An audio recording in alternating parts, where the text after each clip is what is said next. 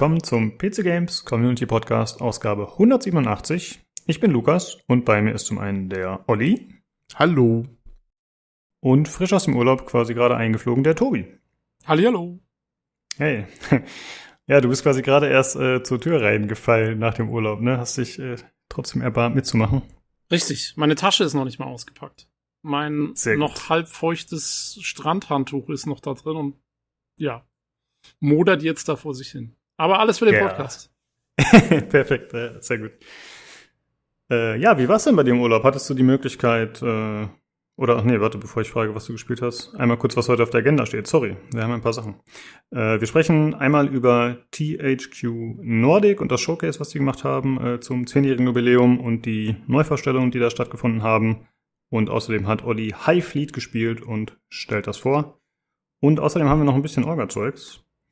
Äh, zum einen haben sehr viele Leute auf dem Discord geboostet mit äh, Nitro und so den Server auf Level 3 angehoben. Uhu. Äh, ja, ziemlich nice. Naja, genau. Vielen Dank dafür auf jeden Fall. Yeah. Äh, das war vorher noch Level 2, aber irgendwie haben die jetzt die Grenzen gesenkt äh, und deswegen haben wir jetzt Level 3 bekommen. Und mit 15 Boosts ist das, glaube ich. Und das hat einige nette Vorteile, aber in erster Linie, wie ich finde, für uns jetzt für den Podcast direkt, äh, dass wir einen Link haben, den wir bewerben können, wenn die Leute den Discord joinen möchten. Und zwar ist das discord.gg slash pcgc. Ja, also wenn ihr da joinen wollt, dann könnt ihr das direkt auf dem Wege machen. Aber alternativ findet ihr natürlich auch die Links wie immer in den Folgenbeschreibungen. Äh, ja, ansonsten, ach so, stimmt, es gab noch eine andere Geschichte.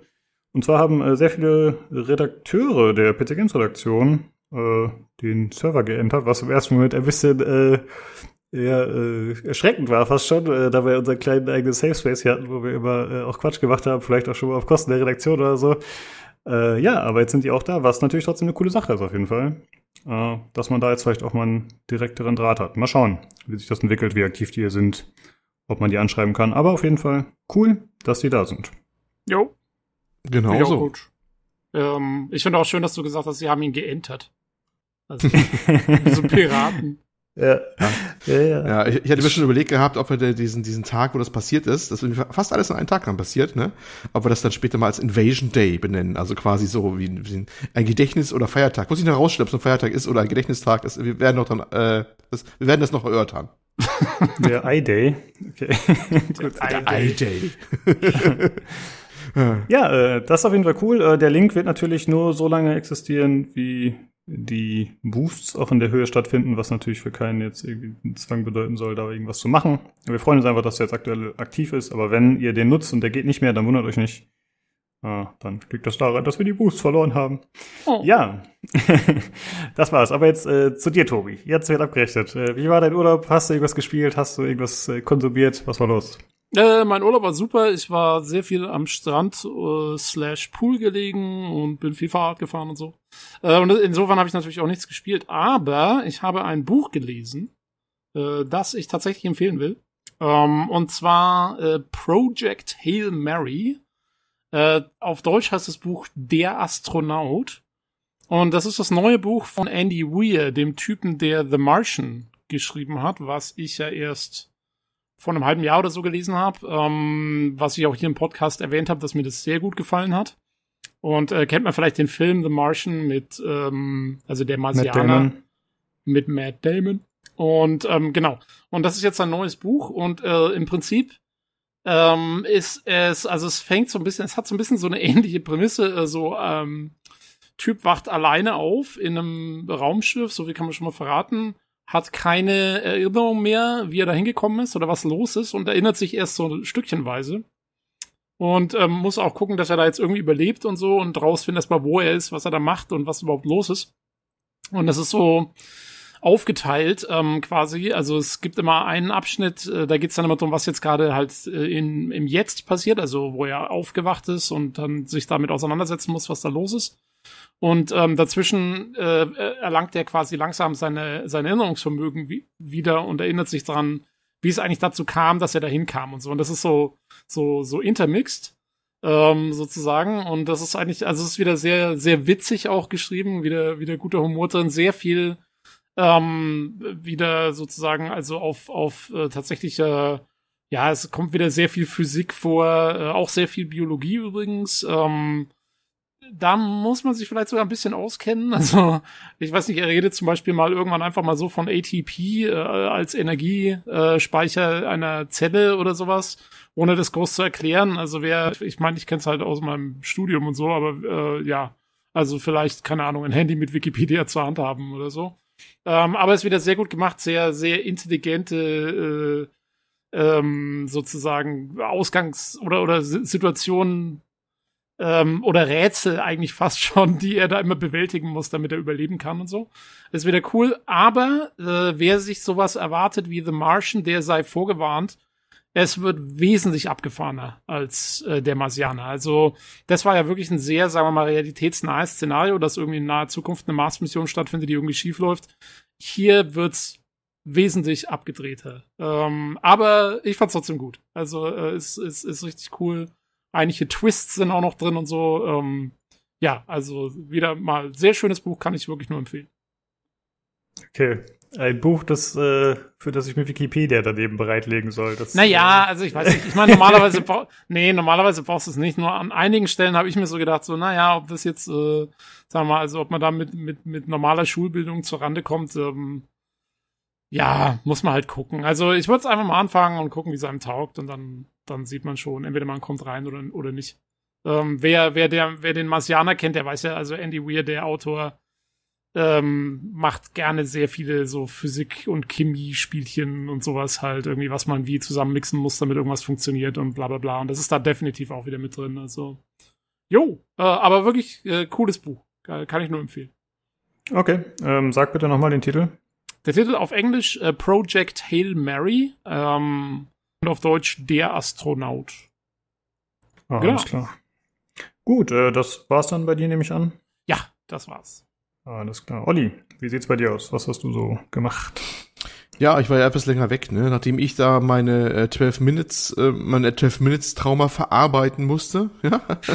Im Sinne sich, ich hab irgendwie kam ich auf dieses äh, Time Loop Spiel da irgendwie so gar nicht drauf klar und habe einen Anfall von Wut sogar mein äh, Xbox ähm, Game Pass dann gekündigt und, und schlag mich tot.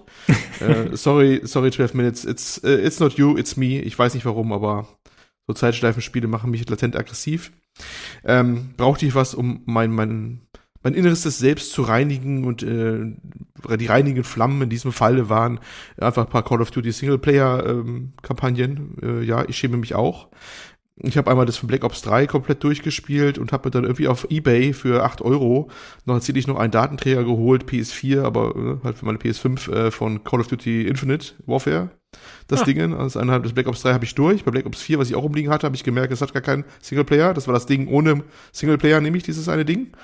Jo, deswegen habe ich Infinite Warfare jetzt auch angefangen. Also das Black Ops 3 war tatsächlich ganz unterhaltsam, muss ich sagen. Man muss ja fair sein. Also das können sie ja immer, ne? Es ist zwar alles Hanebüchner Blödsinn, das ist klar. Aber das, die, eigentlich sind diese Zukunftssätze gar nicht so schlecht gewesen, fand ich. Schade, dass die nicht so mehr. Jetzt ist wir weg von von der ganzen Ding. Hast du, Aber hast du, hast du das übel. richtige, ähm, hast du das richtige Ende dir angelesen? Worum es eigentlich geht. Das richtige, äh, was bei Black Ops 3? Oder? Ja, bei Black Ops 3. Das ist ja das mit dem, ähm, mit diesen ganzen Cyberleuten und so, ne?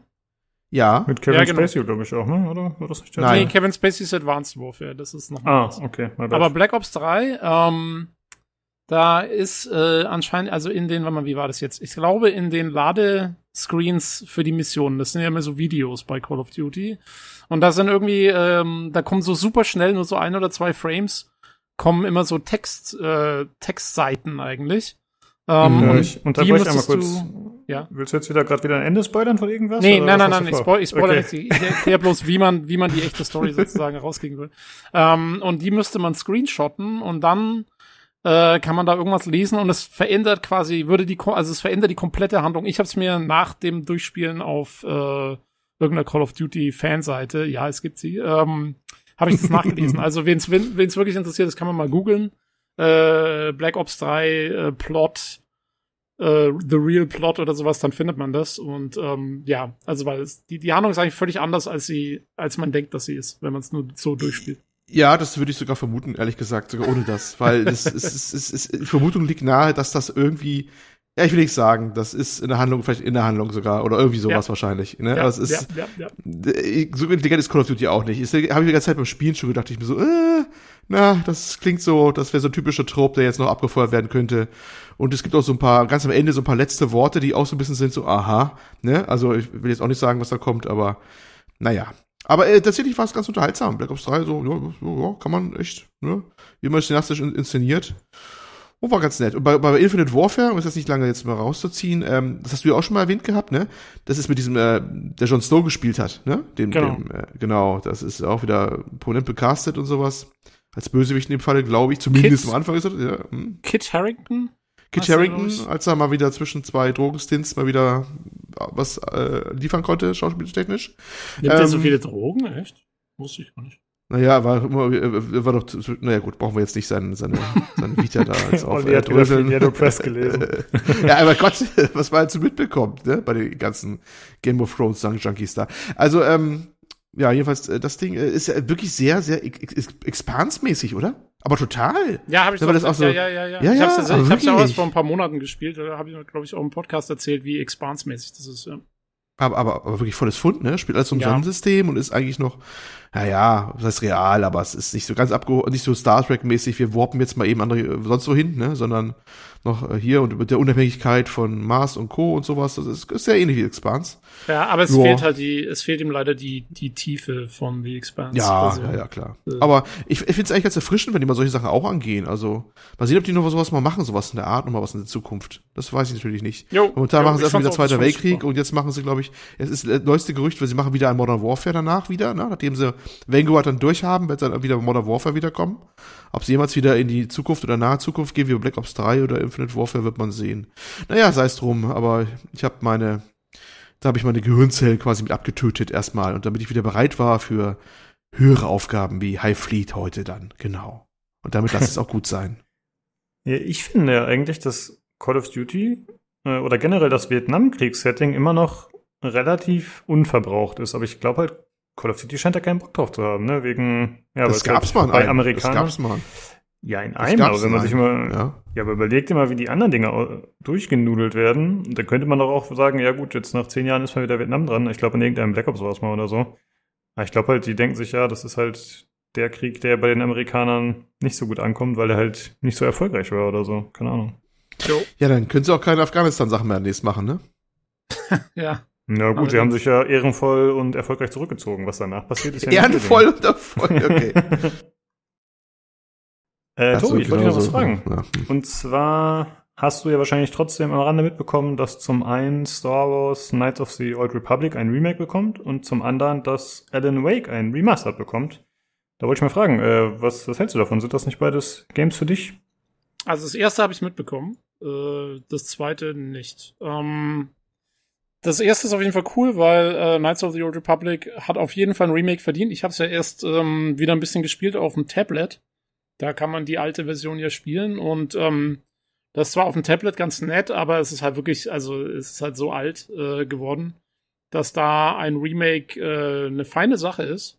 Ich hoffe nur, dass sie Kontakt aufnehmen oder irgendwie involviert sind mit dem Typen. Es gibt nämlich da zurzeit jemanden, der mit der Unreal Engine 5 eine Filmadaptation sozusagen machen will. Also das Spiel neu gestalten und der macht eigentlich auch mehr oder weniger ein Remaster oder halt ein, ein, schon auch ein Remake, also eine Neugenerierung von allem in der Unreal Engine 5 und äh, postet jede Woche so Projektfortschritte, wo er so einzelne Levelabschnitte und Charaktere und sowas dann zeigt, wie die jetzt aussehen. Das sieht alles sehr cool aus. Und der wollte das aber sozusagen als Film oder so als Miniserie auf YouTube quasi raushauen. Hatte auch irgendwie den Segen von äh, Disney oder wem auch immer das zu machen. Und jetzt frage ich mich, erstens, haben die vielleicht Kontakt zu dem aufgenommen? Gibt es da irgendwie eine Kollaboration? Und zweitens, wenn nicht, äh, was passiert dann mit dem? Also wird der jetzt dann doch wieder äh, quasi da niedergemacht, weil die nicht Konkurrenz haben wollen für ihr Remake? Oder wie schaut's da aus? Da bin ich mal gespannt, ähm, wie Hm. sich das entwickelt. Das muss ich jetzt noch mal nachschauen, bin ich noch nicht dazu gekommen. Aber jo, aber so oder so, äh, coole Sache. Also bin ich auf jeden Fall gespannt drauf, ähm, weil Knights of the Old Republic war also echt ein Top-Spiel. Äh, Alan Wake war noch nie so meins. Ich hab, ich kann ja mit Horror spielen sowieso jetzt, also diese ganze Horrorgeschichte ist immer nicht so meins und ja, da bin ich nicht so involviert. Also Das einzige Remedy-Spiel, was ich äh, ausgiebig gespielt habe, war Quantum Break. Den Rest habe ich nie so verfolgt. Okay. Ja. Jo. Ja, alles klar. Das wollte ich nur wissen, weil wir letzte Woche darüber gesprochen hatten. Ich habe den okay, Podcast um, von ähm, letzter Woche noch gar nicht gehört. Den muss ich auch nachholen. Ah. Ich bin zu nichts gekommen, deswegen. ja, ist doch, ist doch schön, wenn man im Urlaub dann auch mal tatsächlich sich davon lösen kann und nicht die ganze Zeit nur vorm Handy sitzt. Ist doch eine gute jo, Sache. Ich war raus. Genau. So, okay, dann äh, was habe ich denn gemacht diese Woche? Ich habe äh, Severed Steel gespielt, genau wie Olli. Das kam gestern erst raus. Aber wir haben uns jetzt entschieden, das Review auf nächste Woche zu packen, da ich jetzt noch nicht genug gespielt habe und wir haben eh relativ viele Themen heute. Das heißt, nächste Woche haben wir voraussichtlich zum einen das Severed Steel Review und zum anderen Diablo 2 Resurrected, Tobi, ne, was du spielen wirst. Ja, genau. Genau, da müssen wir mal gucken, weil du hast ja gesagt, ja, ich habe ja die Beta schon mal ein bisschen besprochen. Vielleicht äh, wird das dann eh nicht so umfangreich, je nachdem, aber die beiden Sachen kommen dann nächste müssen Woche wahrscheinlich dran. Genau, und es kommt auch erst am Donnerstag raus, also je nachdem, wie viel Zeit da ist, äh, komme ich wahrscheinlich gar nicht so viel weiter, als ich in der Beta gekommen bin. Also ja, mal sehen. Ähm, vielleicht wird es sich so über die nächsten Wochen hinziehen, dass ich immer mal wieder was drüber berichte dann. Ja, stimmt. Vielleicht macht es auch Sinn, dann die Aufnahme noch einen Tag zu schieben, können wir dann mal schauen intern. Okay. Äh, dann habe ich mir heute ein bisschen äh, Streams angeschaut, gerade noch kurz vor der Aufnahme, und zwar zu Age of Empires 4. Äh, da läuft aktuell ein Technical Stress Test und da kann man sich halt einfach mal ja, Multiplayer-Gameplay anschauen. Ich weiß gar nicht, ob Singleplayer auch verfügbar war. Ich glaube eher nicht, aber ja, sah ganz gut aus, das Gezeigte. Äh, war das erste Mal, dass ich echtes Gameplay tatsächlich gesehen habe, was halt nicht nur in Trailern gezeigt war. Und macht einen ganz guten Eindruck. Ja. Ähm, ansonsten habe ich noch eine Empfehlung und zwar ist es ein Podcast, den ich seit mehreren Wochen eigentlich schon mal vorschlagen wollte und zwar ist es eine spezifische Folge, das ist der POGcast, also POG, Folge 66.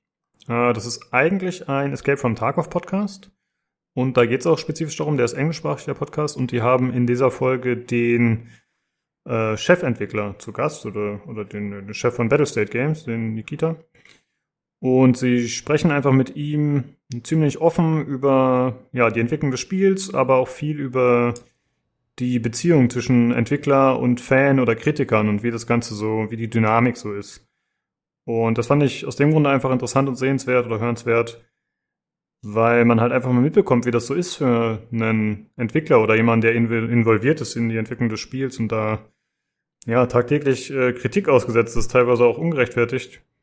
Und äh, ja, wie den Leuten das so damit geht. Weil ich finde, man ist oft so als, als Spieler und als Kritiker ist man oft halt einfach so, dass man ja natürlich einfach auf Dinge irgendwie einschlägt und äh, relativ aggressiv dagegen vorgeht, äh, verbal und eigentlich gar nicht so sich vor Augen hält, ne, dass das eben, dass immer noch Leute dahinter sitzen, die das entwickeln. Und äh, ja, das wurde mir da so ein bisschen mal wieder vor Augen geführt. Das fand ich einfach interessant. Äh, ja, kann man sich definitiv mal anhören, wenn man sich nicht dran stört, dass man eben auch Tag auf Gelaber zwischendrin hat. Also Podcast Folge 66 werde ich aber auch verlinken. Ja, das war's von meiner Seite. Äh, dann wäre noch einmal die Verlosung anzusprechen, die aktuell läuft auf dem Discord. Und zwar verlosen wir Strafe, die Millennium Edition, den Steam Key, noch bis zum 25.09. Und der Key ist von Rocco gesponsert. Wenn ihr an der Verlosung teilnehmen wollt, discord.gg slash pcgc und dann im Verlosungschannel. Äh, ja, dann haben wir noch äh, Hörerfeedback. Eigentlich äh, war nichts Großes, nur eine Sache. Und zwar hat äh, Sterling Venti sich noch gemeldet, äh, weil ich irgendwie letzte, vorletzte Folge gesagt habe, äh, ja, wir müssen mal gucken, das ist jetzt die letzte Folge, die wir auf Soundcloud hochladen. Und äh, die beiden haben wohl einen Schreck gekriegt, dass das quasi die letzte, allerletzte Folge ist.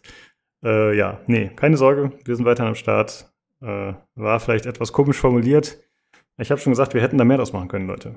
Wir hätten da richtig schön Clickbait draus machen können. Weißt du, so ein YouTuber, der macht dann Why I will not create any content anymore oder sowas. Das, das, das wäre richtig schön spicy geworden. Dot, dot, dot. On Soundcloud. Punkt. Aber das ist dann erst unten, ja. nee, nee, das, das, nee, nee, so viel darf ja gar nicht verraten werden. Das ja, ich ja sag ja, das ist dann erst im Cast. Ja, ja, natürlich, natürlich, das sage ich ja. Ja. Genau, ja. Ja, so äh, schnell ja. werdet, so schnell werdet ihr uns nicht los, sorry. genau. Ich würde mal schätzen, wenn wir aufhören, dann wahrscheinlich unangekündigt. Irgendwann haben wir einfach keinen Bock mehr. Ja, das ist, ist so, so, einfach so sauer auf Lukas oder so. Dann voller Abscheu wenden wir uns ab und kommen nie wieder, ja. Ja, gut. Alles geht ja irgendwann mal zu Ende. Äh, aber erstmal nicht. Erstmal geht's auch weiter.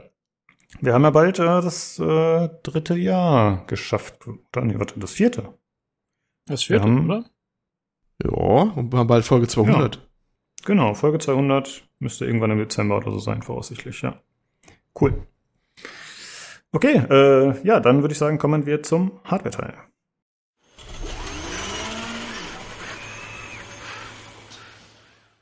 Hallo, da bin ich wieder. Bei mir ist der Nino Servus. und der Jan. Ja, hi. Hallo. So, Jungs, was habt ihr gespielt? Nino, was war los in deiner Welt? Sagst du schon so suffisant? Also ich habe wieder erwarten äh, Tarkov gespielt. Ähm, einigermaßen, einigermaßen erfolgreich sogar. Wir haben sogar einen ganzen Tag äh, auf einer Map verbracht, die äh, Map meines Hasses Interchange, äh, nur getoppt von äh, Reserve und äh, Fabric. Ähm, wie heißt die? Factory auf Deutsch. Ähm, und dort Quests zu machen, das war ganz spannend, aber ansonsten war wie immer bei mir nicht viel. Okay, also wie erwartet. Gut, was äh, stand bei dir an, Jan? Ich habe, äh, also erstmal nett, dass du fragst. Ich habe äh, Lost Ember gespielt. Das ist ein Indie-Spiel aus 2019 oder so, wenn ich das richtig weiß. Ähm, das fällt so in meine Interessenkerbe, weil da spielt man, ich will nicht sagen Fuchs, aber man, man spielt einen Wolf, also irgend so ein Tier. Und es ist Indie und es hat hübsche Farben. So. Und auf dem Screenshot sieht es auch, auch richtig geil aus. Im Spiel hält sich die Waage. Also, es, also ich will jetzt nicht sagen, die Screenshots auf Steam, die sind gefaked, aber die sind schon arg, arg geschönt. Also so, so sieht das Spiel nicht aus. das ist schon alles irgendwie so ein bisschen. Hm. Ähm, das hatte krasse Entwicklungsschwierigkeiten, so wenn ich das noch richtig aus der Erinnerung, äh, aus der Erinnerung weiß. Und irgendwie so die Story kam ganz zum Schluss. Ähm, die ist nicht, also die ist halt typisch Indie. Also die ist jetzt nicht so, nicht so ähm, geschwurbelt wie bei Omno oder so, wo man irgendwie gar nichts versteht ähm, oder wo es halt sehr überschaubar ist, sondern da gibt es schon irgendwie schon eine Hintergrundgeschichte und die wird einem dann auch äh, im Spielverlauf dann irgendwie näher gebracht. Aber das komplette Spiel, das besteht eigentlich nur daraus, dass du entweder, also du bist in der Default-Form ein Wolf und du kannst dann quasi noch andere Tiere beseelen, also sowas wie eine Ente oder ein Kolibri oder ein Wombat. Ne? Und dann am Schluss haben die quasi noch, äh, weiß nicht, 800 Collectibles auf die dusselige Spielwelt gepackt, wo man dann irgendwie Pilze sammelt oder also diverse unterschiedliche Pilze. Und äh, es gibt noch leuchtende, legendäre äh, Tiere. Äh, mir war nur ein legendäres weiß-hell leuchtendes Wombat vergönnt und ein weiß-hell leuchtendes Armadillo. Und das ganze Ding dauert irgendwie so drei bis vier Stunden und am Ende ist es halt, gibt es halt so eine Story-Auflösung. Das ist halt, also man kann schon kommen sehen, aber es ist irgendwie gängig, die Story. Aber was mich da so ein bisschen abgestoßen hat, war einfach die allgemeine Clunkiness in dem Spiel. Also die dusselige Ente, äh, die fliegt halt original einen Meter. Und wenn man über eine Klippe fliegt mit der Ente, tendiert die nach unten. Das heißt, man fliegt halt über eine Klippe, kommt aber nicht wieder zurück. Und dann stürzt, stürzt man halt einfach mit der Ente in, in den Tod, ins Nichts. Ähm, ich musste auch so ein Checkpoint Reload irgendwie mal bemühen, weil ich einfach in so einem Loop war, wo, wo ich quasi mit dem Wombat äh, die Klippe runtergerollt bin und dann einfach in so einem Loop war, wo ich immer wieder die Klippe runtergerollt bin.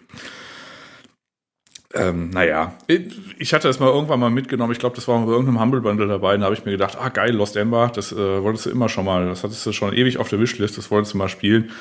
Äh, ja, wenn man sonst nichts anderes hat, dann ist okay, aber das ist so ein bisschen genauso, genauso ebenerdig wie irgendwie dieses Last Tree oder wie auch immer das heißt, wobei das Last Tree mir wegen dem finalen äh, Kniff noch am besser, also noch irgendwie besser gefallen hat als Lost Ember. Ähm, ja, also wenn man sonst nichts anderes hat, kann man das machen, aber äh, weiß nicht, ich würde es jetzt nicht kaufen, deswegen ganz ehrlich.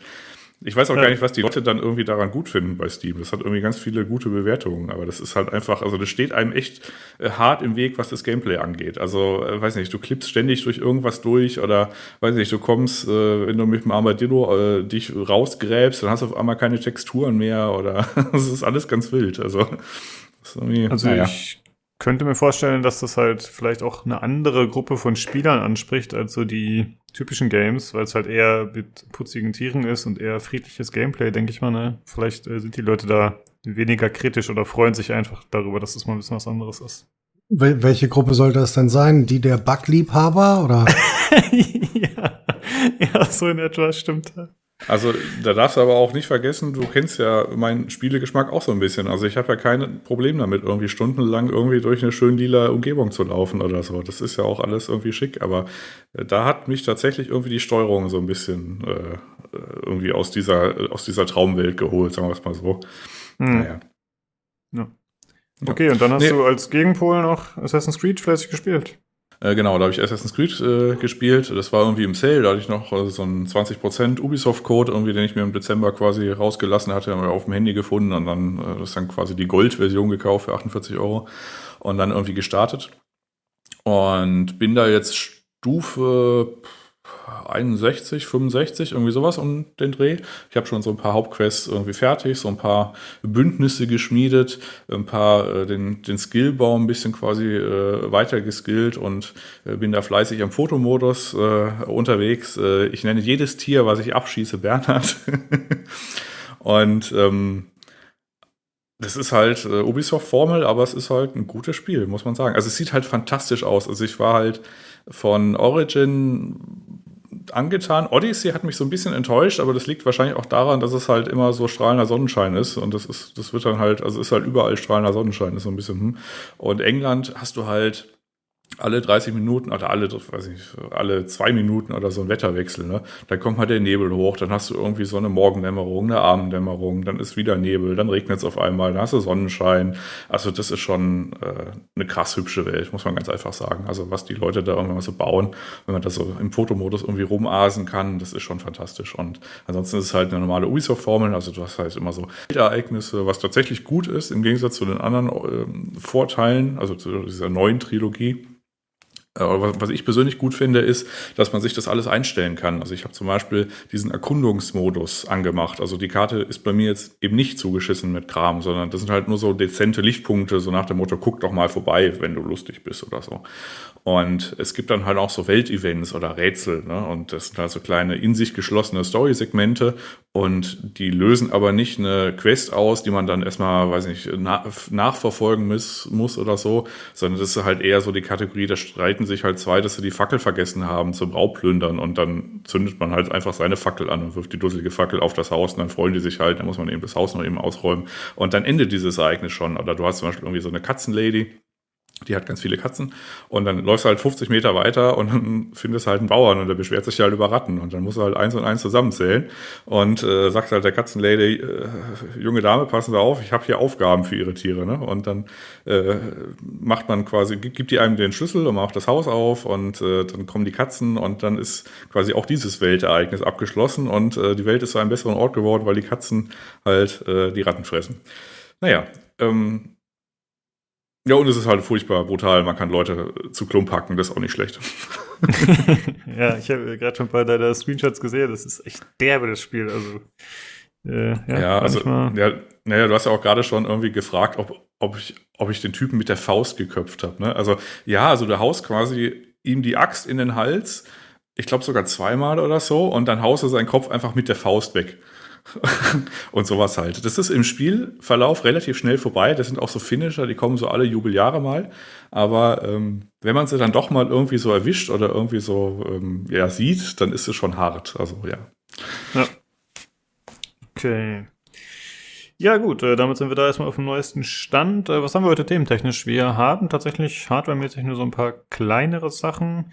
Aber wir haben äh, aufgrund der letzten Aufnahme nochmal Feedback bekommen. Und zwar hatten wir über Gehäuse gesprochen, oder vorletzte Folge, ich weiß gerade nicht mehr, über Gehäuse gesprochen und die Qualität. Und da hat sich der Herolder zurückgemeldet, der ja den PCGC-PC gewonnen hat, den der Nino gebaut hat und Verlust hatte für uns. Und äh, er schreibt, keine Sorgen, der PCGC-PC hat trotzdem Gehäuse nicht die kleinste Beule oder Kratzer. Also, da ist noch alles gut. Rechner läuft anscheinend noch. Sehr schön, das freut uns. Äh, ja, ja, also da ist auch, um, um, um das nochmal ganz kurz abzuholen von letzter Woche. Also niemand sagt jetzt, dass Aero-Cool-Gehäuse schlechter sind. Das Problem ist halt einfach, das Metall ist ein Millimeter dünner. Das ist einfach, das ist einfach der Endpunkt. Und du hast halt bei einem, bei einem Big White oder bei einem Corsair-Gehäuse hast du einfach ein bisschen mehr Qualität als bei einem Aero-Cool-Gehäuse. Es ist nicht schlimm und das ist für, für denjenigen, der Casual äh, PCs baut, hat oder braucht, ist das völlig in Ordnung, solange die PCs die Eigenschaften beziehungsweise die Gehäuse die Eigenschaften erfüllen, die notwendig sind, um das äh, System adäquat zu betreiben und das tun die meisten. Ähm, das ist dann eher eine, eine persönliche Präferenz. Ja. Ja, aber es ist auch äh, schön, da mal was zu hören, dass der Rechner noch gut im Betrieb ist. Okay, cool. Ähm, ansonsten, äh, passenderweise, Nino, hast du nochmal eine Verlosung für die Community. Was äh, hast du für uns im Gepäck diesmal? Ja, ihr wisst ja, beziehungsweise alle wissen ja, dass äh, mein Hauptaufgabenfeld in der Mangelung von äh, bezahlbarer Hardware und ähm, auch in der Mangelung von neuer Hardware ähm, Tastaturen sind und ich würde einfach eine Tastatur verlosen. Das ist äh, eine komplett selbstgebaute, also inklusive Löten, inklusive allem, komplett gemoddete HHKB-Style-Tastatur. Ähm, ihr seht dann auch die Fotos im Verlosungschannel. Ähm, das ist eine 60%-Tastatur mit einer Aluminium-Plate ähm, und äh, einem Aluminium Bottom. Dazwischen ist ein Stück Acryl, weil die Underglow ist. Die hat sogar RGB. Whoop, whoop. Ähm, daran ist alles gemacht, was man so machen kann an so einer Tastatur. Das bedeutet, ähm, es gibt äh, Otemu Red Switches. Das sind sehr, sehr günstige Switches. Die haben allerdings ähm, ja, Schalterfolien erhalten, sind von mir persönlich in stundenlanger Handarbeit ähm, geloopt und äh, wieder zusammengesetzt. ähm, die sind eingelötet, also es ist keine Hotswap äh, PCB, ist alles ähm, sauber von mir, äh, von mir selbst eingelötet. Ähm, ja, da drauf ist ein äh, PBT ähm, MA Keycap Set. Das sind so sehr hohe Tasten. Äh, Lukas hat das ein bisschen so als, das sieht ja aus wie eine Schreibmaschine ähm, äh, betitelt, weil die Tasten so hoch und oben ein bisschen rund sind. Aber das seht ihr dann alles. Ähm, ja, wer da einfach Bock drauf hat und äh, etwas sehr, sehr Custom-mäßiges haben möchte, einfach gerne an der Verlosung teilnehmen. Genau, ja, äh, viele, äh, vielen Dank mal wieder. Ist eine coole Aktion auf jeden Fall. Ähm, wir schauen mal. Ich würde die Verlosung dann starten, wenn die Folge online geht und die läuft dann wahrscheinlich zwei Wochen, denke ich mal. Genau. Ähm, du kannst dann bestimmt noch mal die Spezifikationen, was du da so eingebaut hast, oder zuschreiben, oder irgendwie darunter noch mal einen kleinen Text ja. setzen, dass die Leute das noch mal bei Interesse schauen können. Cool. Absolut. Sehr gut. Und was mich interessieren würde, äh, ich habe das jetzt öfter mal verfolgt in den Streams und du erzählst auch öfter davon, dass das ja schon recht aufwendig ist. Kannst du ungefähr abschätzen, wie viel Arbeit du da reingesteckt hast, dass die Leute mal verstehen? Also wie viel äh, Arbeitszeit? Ja, lässt sich, lässt sich relativ einfach, einfach sagen. Also ähm, das sind keine Standard-Switches, die lassen sich also nicht mit dem normalen Switch-Opener öffnen. Ähm, das bedeutet, du musst die halt einzeln mit einer Pinzette, äh, mit einer Pinzette öffnen. Ähm, da sind dann auch, sind dann auch solche Sachen gemacht, wie die Federn ausgetauscht der Switches. Also bei den Otemo äh, Red Linear Switches sind das, sind normalerweise, äh, ja, ähm, Federn drinne, die bei ähm, 55 Gramm ähm, aktivieren und bei äh, 57 haben die den Bottom Out. Die sind gegen sehr populäre und für mich halt extrem angenehme 67 Gramm Gold-Plated äh, Springs getauscht worden. Ähm, dann sitzt du alleine an den Switches und die Tastatur hat nur 63 oder 64, sitzt du dann so fünf bis sechs Stunden. Ähm, einlöten, programmieren, ähm, weil die Tastatur ist also full programmable. Du kannst also über äh, QMK oder VIA, das sind zwei ähm, zwei Tools, mit denen du bestimmte Chips, mit denen viele Custom-Tastaturen gebaut sind, ähm, kannst du die entsprechend anpassen, weil es halt eine Multi-PCB ist mit vielen unterschiedlichen Einlötmöglichkeiten, um unterschiedliche Layouts abzubilden. Ähm, bist du so ungefähr bei acht bis äh, zehn Stunden Arbeit, die da alleine an Handarbeit drin stecken. Ähm, löten werde ich immer schneller und immer besser, aber ähm, selbst das dauert locker anderthalb oder zwei Stunden, das dort sauber einzulöten, damit das ordentlich aussieht und jemand, der das ordentlich macht, mir das Ding nicht um die Ohren haut. Okay, cool. Ja, also wollte ich nur noch mal nachfragen, weil unabhängig von den Materialkosten ist es ja einfach viel Zeit, die da reinfließt und auch viel Liebe. Äh, super cool auf jeden Fall. Nice Aktion, danke. An der Stelle sei übrigens darauf hingewiesen, dass sich meine Tastatur ungefähr 40 nautische Meilen nördlich der afrikanischen Küste auf der Höhe von Tunis befindet. okay. Ja, da bist du weiter verfolgen und postest uns dann die Updates bei Gelegenheit. Gut. Ja, ich werde die Füße stillhalten, bis es vielleicht Gibraltar erreicht oder so. Alles klar. Ja, okay, äh, so viel dazu. Und dann haben wir jetzt noch ein paar kleinere Themen. Äh, Nino, was hast du diese Woche für uns im Gepäck? Also ich habe nur drei sehr, sehr kleine Sachen.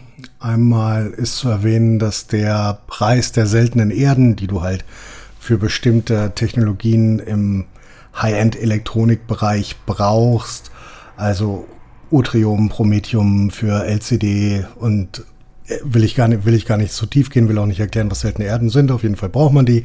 Der Preis ist dieses Jahr um 400 Prozent gestiegen. Ähm, und das ist eine Sache, die sich früher oder später auf den Markt auswirken wird. Das sind sehr, sehr kleine Anteile in ähm, Komponenten, die du brauchst, Caps und so weiter. Ähm, aber das wird früher oder später einen kleinen Impact haben. Ähm, hat mich nur, hat nur mein, mein Auge ähm, erfasst, weil es halt gleich mal 400 Prozent sind. Und das ist die höchste Steigerung in den letzten zehn Jahren. Also das letzte Mal, dass äh, seltene Erden so gesprungen sind, war ja Mitte der 90er. Mhm. Ähm, ja, das, äh, das dazu. Das zweite wäre, ähm, es gibt die ersten Fotos vom ähm, Intel LGA 7, äh, 1700 und äh, völlig wieder erwarten ist der größer als äh, die aktuellen LGA 1200 ähm, Sockel, was eigentlich allen klar sein sollte. Ähm, LGA 1200, 1200 Pins, selbst wenn du die kleiner machst, dann sind die bei einem 1700er ähm, bei einem 1700er Sockel deutlich mehr und brauchen halt einfach mehr Platz. Ist nicht mehr quadratisch, sondern ähm, rechteckig. Ähm, und die Sockets sollen wohl tatsächlich nicht 1700, sondern 1800 Pins haben, weil sie für beide kommenden äh, Generationen, also Alder Lake S und Raptor Lake, ähm, also Alder Lake S wird 1700 Pins haben, ähm, Raptor Lake wird 1800 Pins haben, dafür sind sie ausgelegt. Ähm, was das für viele bedeutet, ist, dass du deinen aktuellen Kühler nicht weiter benutzen kannst, beziehungsweise ein anderes Bracket brauchst, um ähm, den alten Kühler weiter zu verwenden. Wobei die meisten ähm, ja, äh, Kühlerhersteller bereits angekündigt haben, dass wir Umbau-Brackets verteilen werden, beziehungsweise du die für relativ kleines Geld kaufen kannst. Ich kann da immer empfehlen, wenn man da upgraden möchte, auf diesen neuen Sockel, dass man dann die Brackets relativ früh kauft, weil die sind meistens nicht so lange verfügbar. Das dauert dann immer ein bisschen, bis die zurückkommen und äh, wieder auf dem Markt sind. So nach den ersten drei Monaten sind die dann meistens relativ schnell ausgegriffen und kommen dann erst so wieder ein Jahr und anderthalb Jahre später wieder, wenn man halt den gleichen Kühler benutzen möchte.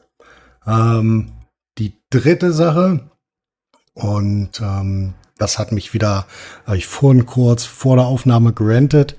Ähm, Tech Power Up äh, testet ja relativ viele Grafikkarten und hat sehr, sehr viele, ähm, ja, sehr, sehr viele Samples, was das angeht. Und die haben entdeckt, dass ähm, in den aktuellen RTX 3060 der GA 104 Chip verbaut ist. Ähm, klingt erstmal nicht ganz so nicht ganz so schlimm. Die Problematik ist aber, die RTX 3060 ist auf dem GA 106 Chip basierend. Der GA 104 Chip ist normalerweise für die 3070 und 3070 Ti verbaut. Das wäre auch keine Problematik, weil wie schon damals bei den, wer sich noch dran erinnert, ähm, 2060 KO ähm, Karten von EVGA, wo halt ähm, gekrippelte ähm, ja, 2080 Ti äh, weiter drunter verkauft worden sind. Genauso macht das jetzt ähm, Nvidia mit der 3060 Serie und nimmt ähm, ja, Chips, die beim Binnen runtergefallen sind, hinten links in die Ecke und verbaut die anstatt in die 3070 und 3070 Ti in die 3060. Und wie gesagt, das wäre keine Problematik, wenn sie es sagen würden, wenn sie es vorab sagen würden, weil jedem, der Hardware benutzt, ist klar, es herrscht ein Binning, nicht jeder Chip geht durch die entsprechenden Qualitätsstandards ähm, durch und wäre ja Blödsinn, den wegzuwerfen, du machst halt irgendwas anderes damit. Das ist keine Problematik, aber man sollte es wenigstens erwähnen. Und ähm, da wir gerade beim, äh, beim Nvidia als Problemkind sind, äh, Jan, du wolltest auch noch was sagen. Achso, ja, ich habe den Tab wieder offen gemacht. Ich hatte ähm, was mich ja tatsächlich tief ins Herz trifft, wenn mein PC unglücklich ist und Sachen abstürzen. Ne? Das, das fasse ich, also das fasse ich immer als persönliche Beleidigung auf und als quasi Kritik als Mensch so an sich. Und ähm, der neue Nvidia-Treiber ist einfach kaputt. Also der 471, äh, die komplette Charge, ich habe jetzt nicht alle ausprobiert, bei mir war es halt der neueste vom 31. August, also 47196. Ähm, da hatte ich quasi so random, weiß nicht, ich konnte teilweise drei Stunden spielen, teilweise irgendwie 20 Minuten und dann ist Valhalla einfach abgestürzt. Valhalla ist aber quasi jetzt nicht hart gecrashed, sondern einfach so in den normalen Crash-Report von äh, dem Spiel gelaufen. Aber Windows hat einen Hardwarefehler geworfen. Und dann habe ich mal so testweise im Afterburner quasi alles auf Stock gemacht und das so, hm, komisch, ja vielleicht. Aber es kann, kann ja immer mal wieder sein, dass irgendwie so ein neues Spiel kommt, was irgendwie die Hardware anders irgendwie anfasst oder so. Also bin ich ja jetzt auch nicht komplett irgendwie kritikresistent. Und dann habe ich mal so alles auf Stock gelassen und auch quasi irgendwie das äh, VRAM-Overclocking irgendwie rausgenommen und ansonsten auch äh, halt, wie gesagt, Stock. Und da ist er halt auch gecrashed. Und dann habe ich jetzt quasi Zurück bin ich äh, auf den 466, also irgendwie so die äh, letzte Hauptversion vor dem 471 und siehe da, äh, ich konnte jetzt so wieder vier, fünf Stunden ohne irgendwas äh, spielen und du hattest irgendwie auch Probleme, ne? Also mit anderen Spielen, glaube ich. Ja, bei mir hat sich halt in, in jedem Spiel, äh, ich vergesse immer, dass bei mir jedes Spiel Tarkov ist, ähm, hat sich das in jedem Spiel geäußert. Ähm, bei mir ist halt einfach ein Monitor ausgegangen und du hattest halt ein äh, Reset vom Treiber. Der Treiber ist halt abgeschmiert. Ähm, ich habe tatsächlich alle vier 7.1er Versionen ausprobiert, also ob das jetzt 1.1.4.1.6.8 oder 9.6 war. Bei mir war die Problematik überall. Ich bin dann wütend tatsächlich noch ein Stück weiter runter und äh, bin auf äh, 4.6.2 ähm, gegangen, weil ich wusste, da lief's ähm, sauber. Nichtsdestotrotz ähm, war es halt zum Teil wirklich nervend, wenn du halt in einem Spiel bist und die geht halt ein Monitor aus und du weißt, okay, ähm, jetzt, jetzt passiert das wieder. Und da gab's auch keine, genau die gleiche Fehleranalyse wie bei dir. Ich habe alles rausgenommen, was ich an der Karte gemacht habe, habe es ja sogar eingebremst und geguckt, ob es an ihr liegt, weil es bei mir im Ereignisverlauf tatsächlich einen Hardwarefehler angezeigt hat, der aber so nicht existieren kann und auch nicht mit anderen Treibern existiert. Also bei mir funktioniert es tatsächlich wieder mit dem einem äh, beziehungsweise zwei älteren Treibern. Ja. Okay, ich hätte noch eine Sache, fällt mir gerade ein, weil wir von ausgehenden Monitoren sprechen. Ich hatte ja das äh, Netzteil bei mir ausgetauscht mit eurer Hilfe und wollte noch mal kurz ein Update geben. Alles okay, nichts mehr passiert seitdem. Alles läuft gut wie erwartet. Ja. Herausragend. Guti, dann äh, ja, sind wir eigentlich schon durch für heute, war ja kurz. Äh, Nochmal, Ja, liebe Moment, Moment. Wir Nee, nee, Moment, wir haben noch, nee, nicht ja, so. Wir wollen noch gerne fünf Minuten lang über Bernhard herfallen. Okay, Ja. sorry, Möchtest du das gehört ja immer anfangen? dazu. Ja. Also ich mö möchte nur noch mal darauf, äh, darauf hinweisen, bei Bernhard ist etwas passiert. Ähm, ich würde sagen, ich leite ganz normal die äh, Problematik ein und äh, du äh, nimmst dann das Ereignis auf.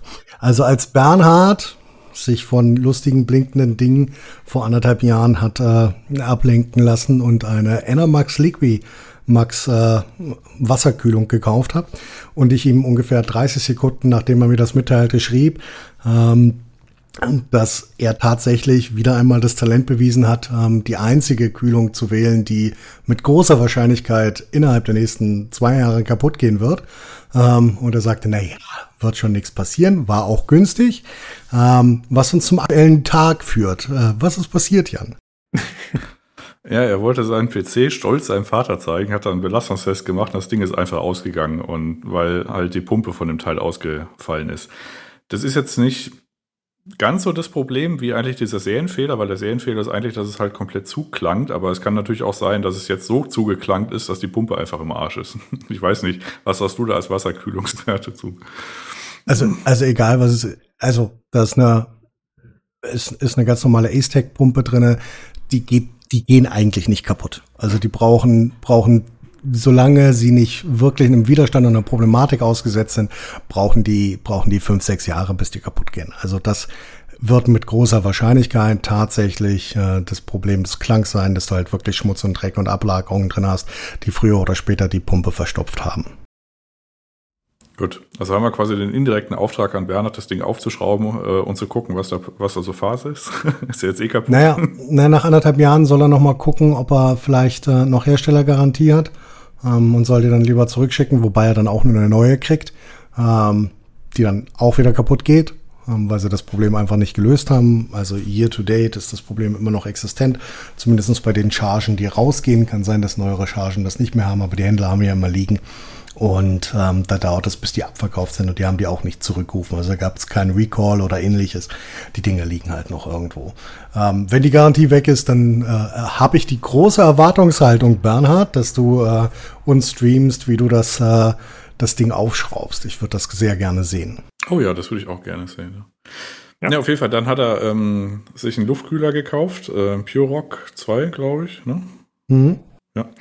Und da quasi einen Belastungstest drauf gemacht. Ähm, weiß ich, so meine spontane Reaktion, 81 Grad ist ein bisschen viel dafür, dafür, dass das irgendwie der CPU-Lüfter auf zweieinhalb, also auf äh, 2300 läuft. Aber kann Be Quiet Kühler das auch? Oder war das einfach ein alter Screenshot mit irgendwas anderem am CPU-Header? Also das ist, wenn, wenn nichts krasses passiert ist, ist das immer noch ein 2600er ohne X. Das bedeutet, die TDP ist. Nee, ist ein 3600. Ist ein 3600er. Äh, nichtsdestotrotz sollten, also sind 81 auch für einen, für einen, für einen Big Quiet Pure Rock eigentlich zu viel. Äh, ja, aber du darfst immer, du darfst nicht vergessen, ich weiß nicht, ob er das Frontpanel dran hatte oder ab hatte. Ja, aktuell ähm, das glaube ich ab so vom Foto her. Also wie gesagt, da würde ich, also meine erste Reaktion war ja, weiß ich nicht, ob er das irgendwie so vom Anpressdruck irgendwie richtig montiert hat, ob der vielleicht nochmal ab muss oder so, nochmal irgendwie Wärmeleitpaste gucken oder so. Das war so mein erstes Ding. Aber es ist ja zumindest kein akuter Grund zur Panik, aber 81 Grad irgendwie, weiß nicht, was haben wir gerade draußen oder so in einem normalen Haushalt. Also ist nicht gerade Hochsommer oder so, das war mir ein bisschen, ein bisschen zu wenig Spielraum, sagen wir es mal so. Ja, gut, kommt halt drauf an, was als Belastungstest und wie lange der gelaufen ist. Ähm, müssen wir uns noch mal ein bisschen tiefer mit beschäftigen, aber grundsätzlich halte ich äh, 81 Grad auch äh, als, als Dauer, als dauerhaft für, für zu viel an. Gut. Ja, dann habe ich nur zwei Bemerkungen noch. Er hat mir ja quasi, habe ich jetzt auch in einem internen äh, Hardware-Channel äh, Screenshot äh, gepostet. Hast du mal diese Komplettübersicht von ihm in HW Info? Ich habe tatsächlich noch nicht reingeguckt. Aber ich, ich möchtest du mal reingucken? Nee, will ich nicht. Jetzt nicht. Nein. Okay. Soll ich dir sagen, was mir aufgefallen ja, bitte. ist? Also, er hat noch eine OCZ Vertex 2 verbaut. Und das ist halt, also das ist eigentlich ein Wunder, dass sie überhaupt noch lebt. Also die sind ja. eigentlich, also das ist einer der ersten, ähm, also der Hersteller OCZ ist auch schon seit Jahren pleite. Und das ist einer der ersten Hersteller von so SSD, SSDs gewesen. Das ist doch, noch, das ist doch eine SATA 2. Ja, ja, also zusammen mit, äh, weiß nicht, Intel 80 Gigabyte Sachen oder so. Äh, die habe ich auch noch irgendwo rumfliegen, die funktionieren auch, aber die OCZ oder so, die sind halt einigermaßen, also heute sind die eigentlich fast alle tot, sagen wir es mal so. Und äh, bei der Festplatte hat er eine Seagate 3000er, die ja insofern Berühmtheit erlangt hat, weil sie quasi in der Backblaze äh, äh, Stabilitäts- oder Ausfallstatistik einfach unangefochtener Spitzenreiter ist in Festplatten, die einfach verrecken. Also das ist echt, ja gut, ah, da hat er noch eine SanDisk SSD, aber es ist echt, also es ist ein, ein Trüffelschwein der schlechten Entscheidungen. Ist faszinierend. Kannst du dir gar nicht ausdenken. Ausgerechnet eine Seagate 3000er. naja, ja, aber das klären wir dann vielleicht noch individuell. Ähm, der PC geht ja zumindest nicht aus, wenn er Cinebench oder so laufen lässt. Also von daher haben wir da schon mal eine Verbesserung zu dem Status davor, I guess. Und alles andere klären wir dann individuell, inklusive auch den Kram hier mit seinem äh, Luftfilter und Gitter und so weiter und so fort, ja. Ich weiß, Bernhard, du nimmst uns das nicht krumm, aber trotzdem nochmal der Hinweis an die anderen. Das ist alles liebevoll gemeint. Ja, das ist kein ja, bis, Hass, den wir verbreiten. Ja, bis zu einem gewissen Maß. Also ja, es ist grundsätzlich Liebe dabei, aber es ist auch ein bisschen Hass. Ah, okay. Ja, gut. gut. Ja, ich glaube, äh, damit können wir dann für heute abschließen. Das wäre, äh, wie gesagt, nochmal zu sagen, wenn ihr an der Verlosung teilnehmen wollt, äh, der Tastatur, die wir noch reinsetzen, dann äh, bitte über den Verlosungschannel. Den Discord könnt ihr finden über discord.gg slash pcgc. Da könnt ihr dann direkt joinen. Äh, ja, ansonsten, Jungs, vielen Dank für den kleinen Überblick und dann hören wir uns nächste Woche wieder. Macht's gut. Ja, tschüssi. Reingehauen.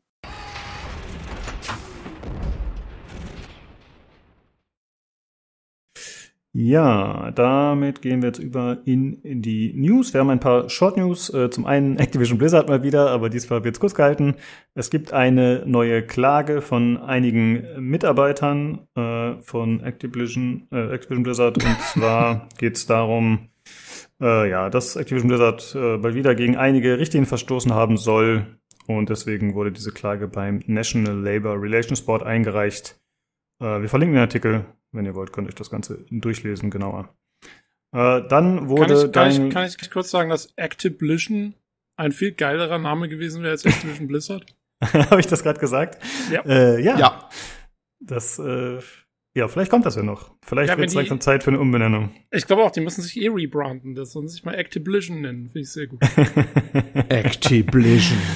ja, dann machen wir es richtig offiziell, ne? Also, wird- das, das kommt dann wahrscheinlich, wenn endlich ganz offiziell gemacht wird, dass Blizzard jetzt hier voll und ganz in, in dem vom Moloch Activision geschluckt worden ist und dann wurde Activision draus. Klingt auch richtig Ja. fetzig, finde ich gut. Und wir kriegen Sehr gut. Royalties. Yeah. Wir können den, den Discord ewig boosten hier. Sehr gut. Äh, ja, damit haben wir schon den potenziellen, potenziellen Folgentitel, Activision. Ähm, ja, ansonsten, Dying Light 2 wurde mal wieder verschoben. Äh, ja, man dachte jetzt langsam sind sie on track und das wird jetzt was. Aber nee, leider verschoben auf den 4.2.2022. Äh, ja, hoffentlich bleibt gut, wird's gut, je nachdem. Äh, und eine weitere Verschiebung, die mich doch äh, überrascht hat, muss ich sagen, ist Battlefield 2042. Also ziemlich kurzfristig für Release. Ich weiß gerade nicht, was das ursprüngliche Datum war. Irgendwann im Oktober, glaube ich.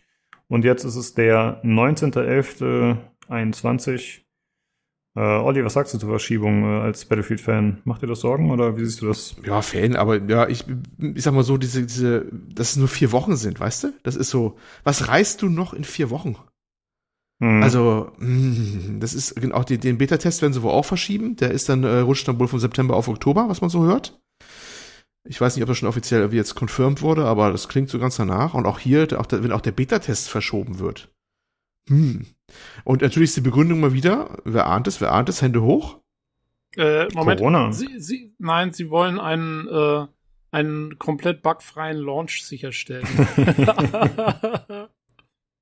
Ja, gut, der, der, der, der, äh, der Hörerpreis geht an, an Lukas, ne? das ist natürlich Ah, Corona verdammt. und die Herausforderungen, die Corona auf die Entwicklung, obwohl eine, ich glaube, eine Entwicklerin, was eine Entwicklerin oder jemals aus dem Umfeld von DICE meinte wohl, ja, ähm, das Entwickeln ging wohl, aber der Release ist schwierig von zu Hause aus oder irgendwie sowas, ganz komische Begründung.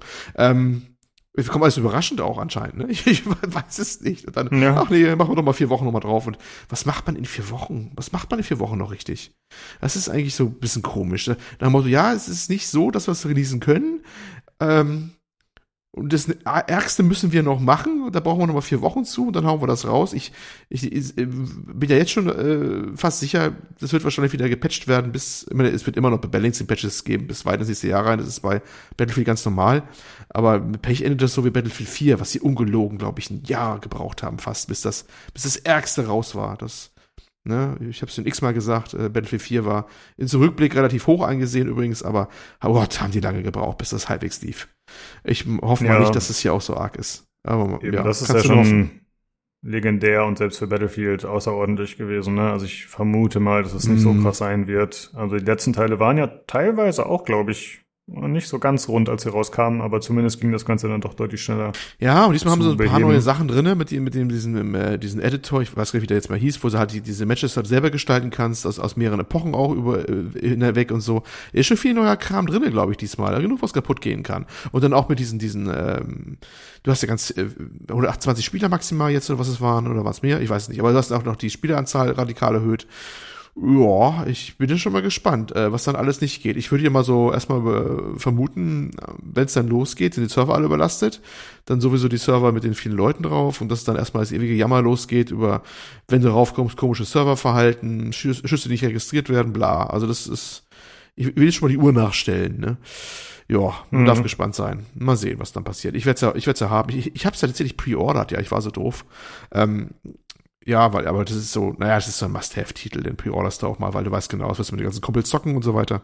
Ähm, das ist eine sichere Bank, dass du das mal versuchen wirst, egal was passiert, und dann ist es auch wurscht, dann kann man sich auch vorher eigentlich das bestellen. Und ähm, ja, ich werde dann live berichten, wie gut oder wie schlecht das läuft. Ja, also ich werde es wahrscheinlich folgendermaßen machen, dass ich das Pre-Order, aber dann probiere ich die Beta aus oder was das ist. Und dann werde ich wahrscheinlich, ja, je nach Qualität, aber vielleicht werde ich auch wieder dann Pre-Order canceln. Also äh, generell der Aufruf, Leute, ne, ihr müsst nicht pre-ordern und selbst wenn ihr eine Beta Nee. spielen wollt, die mit Pre-Order verknüpft ist, ihr könnt es ja auch jederzeit wieder canceln. Also ihr seid da nicht gezwungen, die Pre-Order aufrechtzuerhalten. Das ist äh, gesetzlich so vorgesehen in Deutschland, vielleicht sogar EU, weiß ich nicht, Hm. dass man, solange das Produkt nicht erhalten hat, jederzeit canceln kann. Also, au- ausdrücklich Also- nochmal, also ich wäre ich wär bei dem Titel vorsichtig, ne? Wenn ihr es nicht unbedingt zu, zu Anfang haben wo, äh, müsst oder sowas, dann wartet erstmal ab, wie das Ding läuft. Zumindest die ersten Wochen mal oder sowas. Genau, wenn man die Geduld hat, auf jeden Fall empfehlenswert, ja, sehe ich auch so. Okay, das waren die Short News und dann kommen wir jetzt äh, zu dem Stream, wie angekündigt, von THQ Nordic. Das war halt zum 10. Jubiläum ein Showcase. Ähm, ja, ich war relativ gespannt drauf, weil ja, THQ hat ja seit Jahren irgendwie lauter äh, Studios gekauft, lauter Marken erworben und ja, man, man hat sich immer ein bisschen am Kopf gekratzt und sich gewundert, so ja, was machen die damit? Ist es wirklich erfolgsversprechend? Und jetzt äh, haben sie eigentlich in meiner Wahrnehmung zum ersten Mal so ein Ding gemacht, wo die halt immer ein bisschen mehr gezeigt haben, äh, was aktuell so stattfindet. Ähm, man muss sagen, der Stream ging so 25 Minuten, glaube ich. Und es wurden äh, sechs oder sieben Spiele gezeigt. Der Stream war relativ matschig, muss ich sagen. Ich habe das später nochmal verglichen, äh, den Stream mit Einzeltrailern und ich würde empfehlen, wenn euch direkt Spiele davon interessieren, versucht euch auf YouTube die einzelnen Trailer rauszusuchen, anstatt äh, aus dem Stream, weil da ist die Qualität doch ein bisschen besser nochmal. Und manchmal auch höhere Auflösung, je nachdem.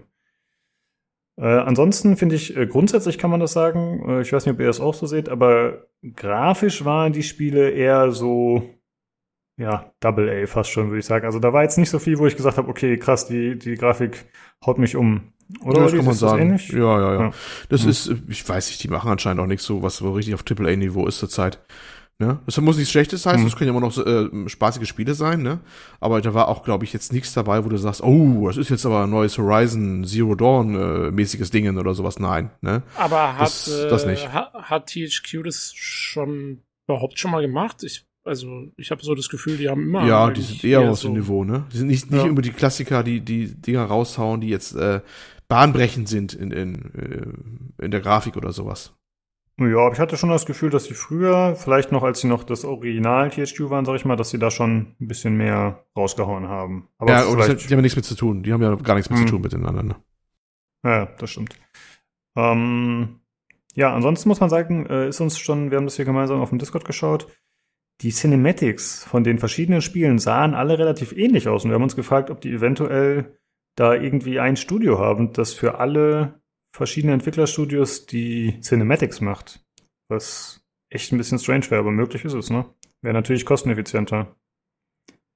Ich hoffe, dass das nicht so ist, weil das wäre ein bisschen schade, wenn dann alle Stile immer ähnlich sind in den Cinematics. Mal schauen. Hm. Ja, okay. Dann äh, würde ich sagen, kommen wir zu den einzelnen Spielen. Äh, zum einen wurde gezeigt Destroy All Humans 2 Reprobed. Äh, das ist ein Remake des äh, Third-Person-Action-Spiels von 2006.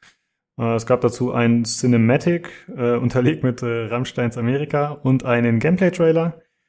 Entwickler ist Black Forest Games. Und ja, von der, vom Setting her ist es, man ist das Alien Krypto und man geht gegen die Menschheit vor. Man ist in fiktionalen Städten unterwegs. Das spielt in den 60er Jahren. Äh, auch wenn die Städte fiktional sind, man erkennt sie teilweise. Also da gab es zum Beispiel San Francisco und das war auf jeden Fall klar erkennbar, muss man sagen. Also man sieht halt die Golden Gate Bridge und wie heißt das? Rikers Island oder wer ist das, Tobi? Ähm, Rikers Island ist in New York. Äh, du meinst Alcatraz vielleicht? Genau, ah, ich dachte, das hätte noch einen anderen Namen, Alcatraz. Ich dachte, das wäre nicht der Äh, offizielle Name. The Rock. genau, dann meine ich das. Ja, ja, genau. Ich meinte auf jeden Fall Alcatraz, aber ich dachte dann einen Namen, genau. Okay. Ähm, ja, und ich vermute mal, dass die anderen Städte dann auch so sein werden, dass man da äh, ja schon klare Landmarks hat und dann das Gebiet wieder erkennt. Äh, das Ganze soll einen lokalen Koop bieten im Splitscreen, was ja eine ganz coole Geschichte ist heutzutage. Eigentlich hat man nicht so häufig. Äh, dazu ist es halt ein abgefahrenes Setting, also ja, so ein Comic-Look. Man hat eben auch abgefahrene Waffen. Man sieht im Trailer zum Beispiel sowas mit äh, Gedankenkontrolle. Äh, ansonsten kann man mit dem UFO rumfliegen. Ich weiß nicht, ob das immer möglich ist oder ob das vielleicht nur in bestimmten Szenen ist, aber man sieht ja, man kann mit dem äh, UFO ganze Gebäude einäschern, was eigentlich ganz cool ist. Also ich meine, es ist jetzt nicht grafisch super beeindruckt oder so, die zerfallen schon relativ lahm. Aber wäre schon cool, wenn man die ganze Stadt einäschern könnte. Witzig. Also es sieht so aus in dem Trailer, ja. finde ich. Genau. Und es heißt äh, Coming Soon, also unbekannt, was genau kommt. Und für PC, PlayStation 5 und Xbox Series X. Ja, dann als nächstes wurde gezeigt Outcast 2, A New Beginning. Äh, da gab es einen Cinematic Trailer. Und das war schon eine ziemliche Überraschung auf jeden Fall, dass äh, Outcast neu gemacht wird. Also es gab ja 2017 ein Remake, das war Outcast Second Context, das kam so gemischt an, sag ich mal. Ja, und jetzt äh, haben sie sich entschieden, okay, wir entwickeln das nochmal neu. Äh, Entwickler sind Appeal Studios. Jo. Und das sind, äh, hm? das sind ja auch die Entwickler vom Original. Also. Ah, okay. Okay.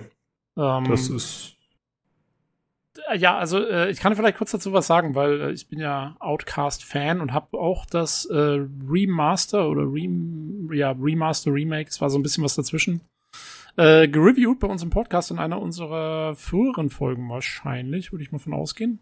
Das eine der ersten gewesen sein. Ähm, und Appeal wollte ja damals schon ein Outcast 2 entwickeln und die hatten das auch schon angekündigt. Also sprich im Jahr, was war das dann, 1999 oder so? Und ähm, und da, das wurde dann, war ewig so in, in, in Development Hell sozusagen.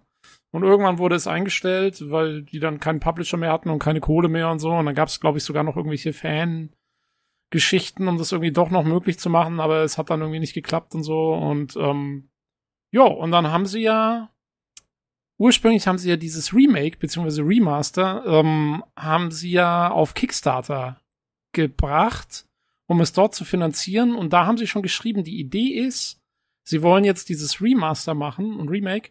A, um halt wieder Kohle damit zu verdienen und B, um auch zu zeigen, dass das jetzt quasi äh, Anklang finden kann, weil Outcast galt ja in den 90ern so ein bisschen seiner Zeit voraus. Also äh, das hatte wahnsinnig hohe Hardware-Anforderungen und dieses ganze Open-World-Gameplay und so war damals noch so ein bisschen, ja, schwierig umzusetzen, sage ich mal. Ähm, und ich glaube, also da wollten sie ja sozusagen beweisen, dass es jetzt möglich ist. Und ähm, und dann war aber auch, also der Plan war auch so in der Kickstarter-Kampagne genannt, dass sie das machen wollen, in der Hoffnung, dass sie dann genug Kohle zusammenkriegen für ein Outcast 2, dass sie dann nach wie vor machen wollen, Wahrscheinlich nicht ganz so, wie es frü früher mal geplant war, aber halt, also irgendwie ein cooles Outcast 2. Und ähm, dann ist die Kickstarter-Kampagne gescheitert gewesen und ähm, ja, dann sah es ja erstmal schlecht aus. Dann haben sie aber eben doch noch einen Publisher und Investoren gefunden und so und konnten das dann machen. Ich weiß nicht, ob das zu dem Zeitpunkt schon THQ noch war oder nicht, da bin ich mir nicht ganz sicher. Ähm, und ja, jetzt kommt eigentlich die logische Folge so ein bisschen, die man als Outcast-Fan sich erhofft hatte, nachdem das Remaster dann doch rauskam. Und es kommt Outcast 2. Und ich finde es super cool, dass es kommt. Ja, es war übrigens Folge 3, wo du das vorgestellt hattest, das Remaster. Ah, genau. Ich habe nochmal live und in Farbe hier nachgegoogelt. Ja. Man kann es mittlerweile gut finden, unsere Folgen. Bin erstaunt gerade über Google. Hey, wir sind voll dediziert. Wahnsinn. ähm, ja, äh, das Outcast war ja damals auch recht berühmt wegen seiner Voxel-Grafik, ne? Und äh, manche meinen ja, es hat im Remaster ein bisschen an Charme verloren, weil denn das Remake war da nicht mehr Voxel-Grafik, ist ja heute nicht mehr eigentlich angesagt, das so zu tun. Und ja, ne? Übrigens, äh, zumindest in Deutschland war es deswegen so ein bisschen berühmt, weil die deutsche deutsche Synchronstimme von dem Haupthelden, dem Cutter Slate, glaube ich, so heißt er. Ähm, das war Manfred Lehmann. Manfred Lehmann, der spricht mit seiner markanten Stimme immer Bruce Willis. Und äh, es, es, ist, glaube ich, noch nicht so ganz klar, ob er jetzt im Neuen es auch sprechen wird. Es ist wahrscheinlich noch Verhandlungssache. Ja, ist ja mittlerweile äh, auch fast schon, ne? Über, über 76 ist er oder sowas. Also genau. irgendwas im Dreh. Und es gab schon, es gab schon Diskussionen im PC Games Forum, äh, ob der schon zu alt ist und seine Stimme schon zu alt klingt und so. Ähm, ja, muss man halt sehen. Also es ist jetzt schon aufgefallen, dass er neben, das ist ja so ein Cinematic-Trailer, der da jetzt kam für das äh, Outcast 2. Und da war schon auffällig, dass Cutter Slate noch nichts gesprochen hat. Also, keine Ahnung. Mhm. Vielleicht. Ich meine, es wäre dann eh die englische Stimme gewesen und ich fand die, ich hab's, also, ich hab's damals auf Deutsch gespielt, ähm, mit eben der Bruce Willis Stimme, was sehr cool ist. Und ich hab, ähm, Ich habe es dann Jahre später nochmal auf Englisch gespielt ähm, und dann eben das Remaster auch auf Englisch. Und man muss sagen, die englische Stimme ist weit, weit weniger markant als äh, die deutsche. Also im Englischen existiert das Problem gar nicht so, aber ja, für die deutschen Synchro wird das sicherlich spannend. Also ob sie den dann nochmal an Bord holen. Hm. Ja, muss man dann tatsächlich mal schauen. Äh, Tobi, da gab es noch einen zweiten Trailer, den äh, World Trailer. Ich hatte leider das Dokument zerschossen. Falls du willst, schau den mal parallel an. Ich habe den nicht Oh. wieder reingepackt da. Der ist Okay. nämlich äh, interessanter, würde ich mal behaupten, weil das andere war ja nur ein Cinematic. Der macht auch eine gute Stimmung und zeigt einem die Welt ganz nett. Aber in dem World Trailer sieht man dann auch äh, ja Gameplay. Nee, Gameplay nicht unbedingt. Doch, Gameplay-Szenen sind auch am Ende drin. Und vor allem halt in Engine-Zeugs. Also es sieht äh, doch deutlich anders aus und macht, finde ich, einen guten Eindruck. Also es ist halt ein Third-Person-Shooter, wenn man so will, wie der Vorgänger. Und ja, wie Olli schon sagte, man spielt Cutter Slate und es wird so sein, dass man den Planeten Adelpha verteidigen muss und die Bewohner. Und es gibt irgendwelche Kräfte, ich habe nicht rausgefunden, wie die heißen, aber das sind irgendwelche technologischen Aliens, die anscheinend den Planeten ausbeuten wollen für die Rohstoffe. Und äh, ja, da muss man sich eben gegen wehren. Und im Trailer sieht man dann eben mehr von der Flora, von der Welt allgemein und auch von den Städten und Bauten der Talan. Das sind eben diese Bewohner des Planeten. Genau. Ähm, ich schaue es mir ja. gerade an. Also ähm, man war ja schon, äh, im ersten Teil war man auch schon auf Adelpha ähm, und hat sich eben da mit den Talanern auseinandergesetzt und so. Äh, da war aber noch nichts mit, den, mit diesen anderen Aliens, die jetzt anscheinend vorkommen. Ähm, und jetzt, wenn ich mir den Trailer gerade so anschaue, also ich finde, man kann schon so ein bisschen wiedererkennen, zumindest die Architektur und so ein bisschen die Landschaft sieht deutlich anders aus. Äh, es gibt auch ein paar Tiere, zum Beispiel diese Reittiere, auf denen man reiten konnte, die gibt's anscheinend auch wieder und so. Ähm, ich finde, es sieht ganz cool aus. Also, äh, ja, ein bisschen Wiedererkennungswert, aber auch sehr viel Neues. Und es macht auch Sinn, weil man hat ja diese Stargate-artigen Tore, die so diese einzelnen Regionen miteinander verbunden haben. Und ähm, ja, da kann's ja, kann man ja so viel erfinden, wie man will, sozusagen, dass man irgendwie noch neue Tore findet und andere Regionen dann bereisen kann und so. Also, da habe ich jetzt kein Problem damit, dass man da irgendwie neue, äh, neue Elemente reinbringt. Ähm, ja, also soweit, so gut. Ich finde, es sieht ganz nett aus. Auf jeden Fall zweckmäßig. Ja, also ich finde auch, es ist keine Übergrafik, wie wir vorhin schon gesagt haben, bei eigentlich allen Spielen hier, aber ich finde, es wirkt sehr atmosphärisch. Also wenn man sich das mal anschaut, Jo. wie viele Details da einfach sind. Auch der Grasbewuchs sieht hier zumindest im Trailer ziemlich gut aus. Ich könnte mir vorstellen, dass das vielleicht in der finalen Version dann noch ein bisschen äh, weniger gut aussieht oder nicht so eine Sichtweite hat. Aber generell die, die Details, das macht einen guten Eindruck einfach einer lebendigen Welt. Ich hoffe, dass es dann tatsächlich sich durch das Spiel so zieht. Das ist ganz cool. Das wäre cool. ja. Genau. Ja, das war's äh, eigentlich soweit. Oder hatte ich mir noch was aufgeschrieben? Genau, es ist äh, auch mit Coming Soon markiert, also auch hier unbekannt für Play, äh, PC. Jo. PC, PlayStation 5 und Xbox Series. Also das ist dann tatsächlich wie bei dem anderen Spiel auch schon so, dass sie für die letzte Konsolengeneration jetzt gar nicht mehr kommen. Was ich, glaube ich, erstmal ganz gut finde. Weil man dann hofft, dass es zumindest auch technisch ein bisschen Vorteile bietet, wobei das wahrscheinlich bei so kleineren Sachen nicht unbedingt gegeben ist. Ja, dann als nächstes wurde gezeigt Expeditions Rome. Da gab es einen äh, Showcase-Trailer. Das Spiel war eigentlich vorher schon bekannt. Also das, äh, wir hatten schon mal kurz drüber gesprochen, weil es schon mal einen kurzen Trailer gab in irgendeiner der Shows. Das ist äh, rundenbasierte Hexfeld-Taktik. Man spielt äh, eine römische Elite-Einheit, mit der man gegen Barbarenhorden ankämpft. Äh, natürlich, ja, die sind natürlich deutlich überlegen zahlenmäßig. Und das Ganze soll einen hohen RPG-Anteil bieten, also mit Dialogen und weitreichenden Entscheidungen, die angeblich, äh, also es war halt so ein Entwicklergespräch oder Interview und die haben gesagt, ja, es wird auch so sein, dass man Anfangsentscheidungen trifft, die dann erst Stunden später quasi ihre Konsequenzen äh, offenbaren. Das ist ja immer ein bisschen umstritten, manche mögen das, manche nicht. Ich finde es eigentlich ganz cool, glaube ich. Und das Ganze spielt äh, gegen Ende der Römischen Republik, da habe ich mal nachgeschaut, das ist äh, ungefähr 40 vor Christus. Und das soll, ja, all over Europe spielen, haben sie gesagt, also in verschiedenen Ländern. Und Entwickler ist Logic Artists. Und die haben zum Beispiel auch vorher Expeditions Viking gemacht. Also das ist so eine ganze Reihe dieses Expeditions. Und sie haben gesagt, das ist jetzt ihr neues Meisterstück sozusagen. Äh, das äh, Beste von dieser Reihe. Aber gut, was soll man sonst noch sagen? Und ja, mal schauen. Also ich bin auf jeden Fall neugierig drauf. Ich habe immer noch ein bisschen Sorge, dass mir das zu gamey ist tatsächlich. dass es nicht in allen Elementen so richtig zusammenklickt, aber das muss man dann halt sehen, wenn es wirklich spielbar ist. Das soll dieses Jahr noch passieren, was mich ein bisschen überrascht hat, dass sie sagen, es erscheint dieses Jahr, aber sie haben noch kein Release-Datum. Erscheint ein bisschen komisch. Und es kommt nur für PC. Äh, ja, Expeditions Rome war das. Stimmt, ich wollte eigentlich immer die Namen noch dazu sagen am Ende. Habe ich jetzt vergessen. Ihr habt da wahrscheinlich nichts hinzuzufügen, ne? Mm, ja, ich bin Nö. noch nicht so involviert, muss ich zugeben. Alles klar. Aber das nächste Spiel, da bin ich mir sicher, dass euch das aus den Socken haut. Und zwar MX vs. ATV Legends. Da gab es einen Trailer, Yay. einen Announcement-Trailer und Gameplay. Genau, äh, das ist der Gameplay-Trailer zeigt nur eine Pre-Alpha und das ist ein ja, Rennspiel mit Cross-Motorrädern und Quads. Und äh, ja, wahrscheinlich mit Stunts und so sieht man zumindest im Trailer. Also das wird da irgendwie auch eine Rolle spielen. Und das heißt auch nur Coming Soon für PC, PlayStation 4, 5, Xbox One und Series. Ja, was ich denke, da brauchen. Naja, was mir positiv aufgefallen ist, ich habe bei der, äh, was, als wir zusammen diesen Stream geschaut haben, habe ich ja gesagt, guck mal, da werden zumindest nicht gleich lauter Fly-Typen, oder wie nannte der Tobi das gezeigt, ja, wo er dann gleich nervös wieder wird, wie beim letzten Mal, als hier, ähm, wie ist es, Riders Republic gezeigt worden ist bei Ubisoft. ne, Tobi? Da hast du noch einen leichten Ausschlag bekommen. Ja, die sollen einfach mal ganz normal Motorrad fahren, oder was auch immer sie da machen. Und äh, hier nicht ständig irgendwie so cool rumtun. Ja, und das war Ja. doch hier. Die haben einfach nur, sind einfach nur gefahren im Ganzen. Es war, es war Nee. Gameplay, was man gesehen, oder? Es war doch einfach, einfach es gab einen straight. Gameplay-Teil, aber es gab auch Tricks. Also das ist auch mit Tricks. Das ist ja schon. Ja, ist schon Ja, Tricks, sie, aber können ja, haben, sie können ja Tricks ja. machen, sie sollen dabei die Schnauze halten. Ne? Das ist das Wichtige. Ge- Das Genau, haben das sie auch gemacht. Ja. genau, das haben sie auch gemacht. Guck mal, dein Äh, Spiel, ja. Tobi. Wir warten ein Review demnächst, wenn's rauskommt. Ja, Ganz ich habe ja schon gesagt, also äh, so Fahrrad- und Motorrad-Stunt-Spiele sind genau mein Ding.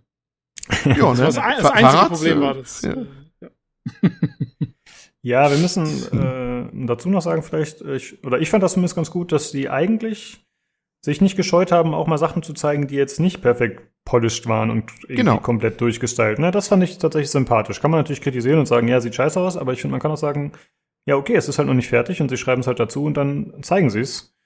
Und äh, das finde ich eigentlich ganz gut, als so ein, anstatt so ein komplett durchgestyltes, perfektes Ding zu zeigen, was dann letztlich hinten rüberfällt. So. Muss man mal gucken. Ja, also Pre-Alpha und Coming Soon, das passt ehrlich gesagt nicht für mich zusammen. Aber Soon ist ja immer so eine Auslegungssache und vielleicht haben sie das ja schon länger aufgezeichnet, das In Video. Zeiten von Corona ist das alles beliebig verschiebbar. Äh, äh, stell dir vor, wir haben, wir haben ja jetzt da irgendwann kein Corona mehr, zumindest nicht mehr so wie als Pandemie, sondern dann ist es endemisch, wie man so schön sagt. Ne? Was machen die armen Developer alle und Publisher? Was Außerdem- lass sich dann einfallen? Gott. Außerdem ist es immer noch besser als bei Star Citizen. Die sagen bis heute noch Pre-Alpha coming soon. ja, das ist doch, das sind die natürlich, ja. Hm. Naja, wenn es kein Corona mehr gibt, dann hat man doch die andere Standardausrede. Wir wollen euch zum Release das Beste und Tollste bieten, deswegen machen wir das zu eurem Wohl, schieben wir das nochmal. Das Exakt. funktioniert doch eigentlich auch immer. Genau. Die beste Okay. Experience wollen wir euch bieten. Pre-ordered Bilder Ja. jetzt hier. Genau. Äh, dann kommen wir zum nächsten Spiel, äh, wo der Titel erst am Ende des Trailers gezeigt wurde und wir haben uns alle angeguckt wie, hä? Oder beziehungsweise uns gefragt, was ist das? Und zwar Superpower 3. Tobi, hast du schon mal jemals von Superpower gehört, dem Spiel? Nein, aber ich sch- schau gerade also den Trailer an, weil ich habe das ja vorher nicht gesehen, diese ganze Geschichte hier. Und Ja. das ja ab. Also ich finde, es sieht erstmal, also ohne Sound und nur die Bilder anzuschauen, sieht es erstmal sehr cool aus. aber ich habe keine Ahnung, was es ist.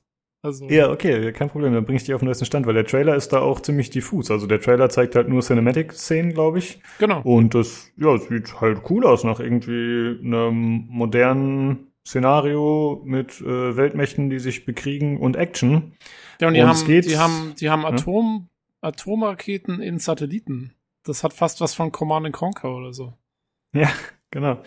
Ja, und das ist äh, tatsächlich eine geopolitische Simulation. Äh, Okay. war mir tatsächlich neu, dass es solche Genres, dass das gibt, aber ja. Äh, das ist halt, wie gesagt, der dritte Teil der Reihe schon. Also es gibt schon länger. Ähm, das, der Vorgänger ist von 2004, entwickelt von Golem Labs. Und die machen jetzt auch den aktuellen Teil. Und äh, es gibt 194 spielbare Nationen. Es gibt halt äh, Szenarien, die basieren auf echten Events. Gut, muss man mal sehen, inwieweit das äh, stimmt. Und ja, dann soll man halt äh, anscheinend ja die, die Regierung managen und eben irgendwelche Situationen handeln, die global passieren und mit anderen Nationen. Und dann geht's halt irgendwie darum, muss Krieg geführt werden, müssen politische Entscheidungen getroffen werden, was muss gemacht werden. Und das, ja, scheint dann relativ trocken zu werden, soweit ich das sehen kann. Also ich habe mir mal auf der Steam-Seite ein paar Bilder angeschaut. Und das sieht jetzt nicht besonders actionreich aus. Also es wird dann, glaube ich, eher so Menüs durchklicken sein tatsächlich. Aber ja, mal schauen. Ich hatte auf Also so Wikipedia. Art- ja? So eine Art moderner Politiksimulator, so. Ja, genau, sowas in der Richtung, ja. Ich hatte auf Mhm. Wikipedia geschaut, da stand zwar Echtzeitstrategie, aber ich glaube, das war einfach nur ein Übersetzungsfehler, weil dazu habe ich äh, keinen Hinweis gefunden, dass der Vorgänger Echtzeitstrategie war. Ja, und äh, sie werben auf der Steam-Seite noch mit modfreundlicher Architektur. Ich frage mich, was das genau bedeuten soll, weil modfreundlich, finde ich, kann man, klingt jetzt nicht für mich nach Mod-Support. Das weiß ich nicht, muss man mal schauen. Aber wäre natürlich eine gute Geschichte, wenn ja. Und äh, sie, sie werben noch mit dem Satz Most Complete and Accurate Geopolitical Simulation Game to Date. Okay, also relativ vollmundig. Aber es gibt natürlich in dem Genre auch nicht so viel. Von daher kann man sich vielleicht auch so Fenster lehnen, ich weiß es nicht. Äh, ansonsten habe ich nochmal geschaut, was die Entwickler sonst noch so gemacht haben, äh, Golem Labs. Und zwar haben die äh, die Gilde 3 veröffentlicht im Early Access. Das war 2017, sollte das ursprünglich erscheinen. Und es ist bis heute noch im Early Access. Also, äh, ja, da muss man vielleicht ein bisschen vorsichtig sein, wobei sie damals wahrscheinlich noch nicht äh, ähm, THQ Nordic im Rücken hatten. Und zumindest muss man zugeben, es ist auch bis heute noch in Entwicklung. Also ich habe auf der Steam-Seite geschaut, es gab jetzt vor ein paar Tagen noch Updates für die Gilde 3, also sie sind da noch dran. Äh, ja, wollte ich nur mal dazu erwähnen. Äh, das Release-Datum ist auch hier unbekannt und das Spiel erscheint für den PC. Ja, dann äh, zum nächsten. Äh, es gab einen neuen Story-Trailer zu Elex 2. War ein Cinematic. Äh, brauchen wir jetzt meiner Meinung nach nicht groß drauf eingehen. Wir haben ja schon drüber gesprochen, was man bisher so gesehen hat. Und deswegen würde ich das einfach übergehen, es sei denn, ihr habt da irgendwas noch. Nö, also es sah- das Cinematic sah ganz nett aus und man, es bestätigt so ein bisschen, was sie eigentlich schon vorher gesagt haben, wie die Story weitergeht und so. Aber ich glaube, ja, also da braucht man jetzt nicht viel zu verlieren. Das machen wir Ja. mal, wenn Elix mal kurz vor der Tür steht oder so. Das Felix denke ich auch. Alles klar. Okay, und dann äh, gab es noch eine Ankündigung, die tatsächlich, glaube ich, vorher schon ein bisschen gerüchteweise war, aber die doch sehr viel positive Resonanz erstmal äh, bekommen hat. Und zwar Jacked Alliance 3 wurde angekündigt. Äh, ja, ist ja eine legendäre Reihe eigentlich bis heute, äh, ziemlich bekannt. Und zwar ist es ja so isometrische Rundentaktik. Ähm, und es wurde ja in den letzten Jahren schon öfter mal versucht, die Marke wiederzubeleben mit diversen Ablegern. Hat leider nie so funktioniert, waren, glaube ich, alle relativ unterdurchschnittlich in der Bewertung. Und jetzt hofft man halt, dass das jetzt das Spiel wird, was das schafft. Und es ist quasi wie in den Vorgängern. Man spielt einen internationalen Cast aus Söldnern, also man äh, heuert die an sozusagen als Auftraggeber. Und mit denen soll man unterwegs sein im fiktiven Staat Grantien. Ich bin mir nicht so sicher, ob das irgendwie Südsee ist oder ob das Afrika sein soll. Keine Ahnung. Äh, sche scheint eher so Haiti-Gegend oder so zu sein, vielleicht, ich weiß es nicht.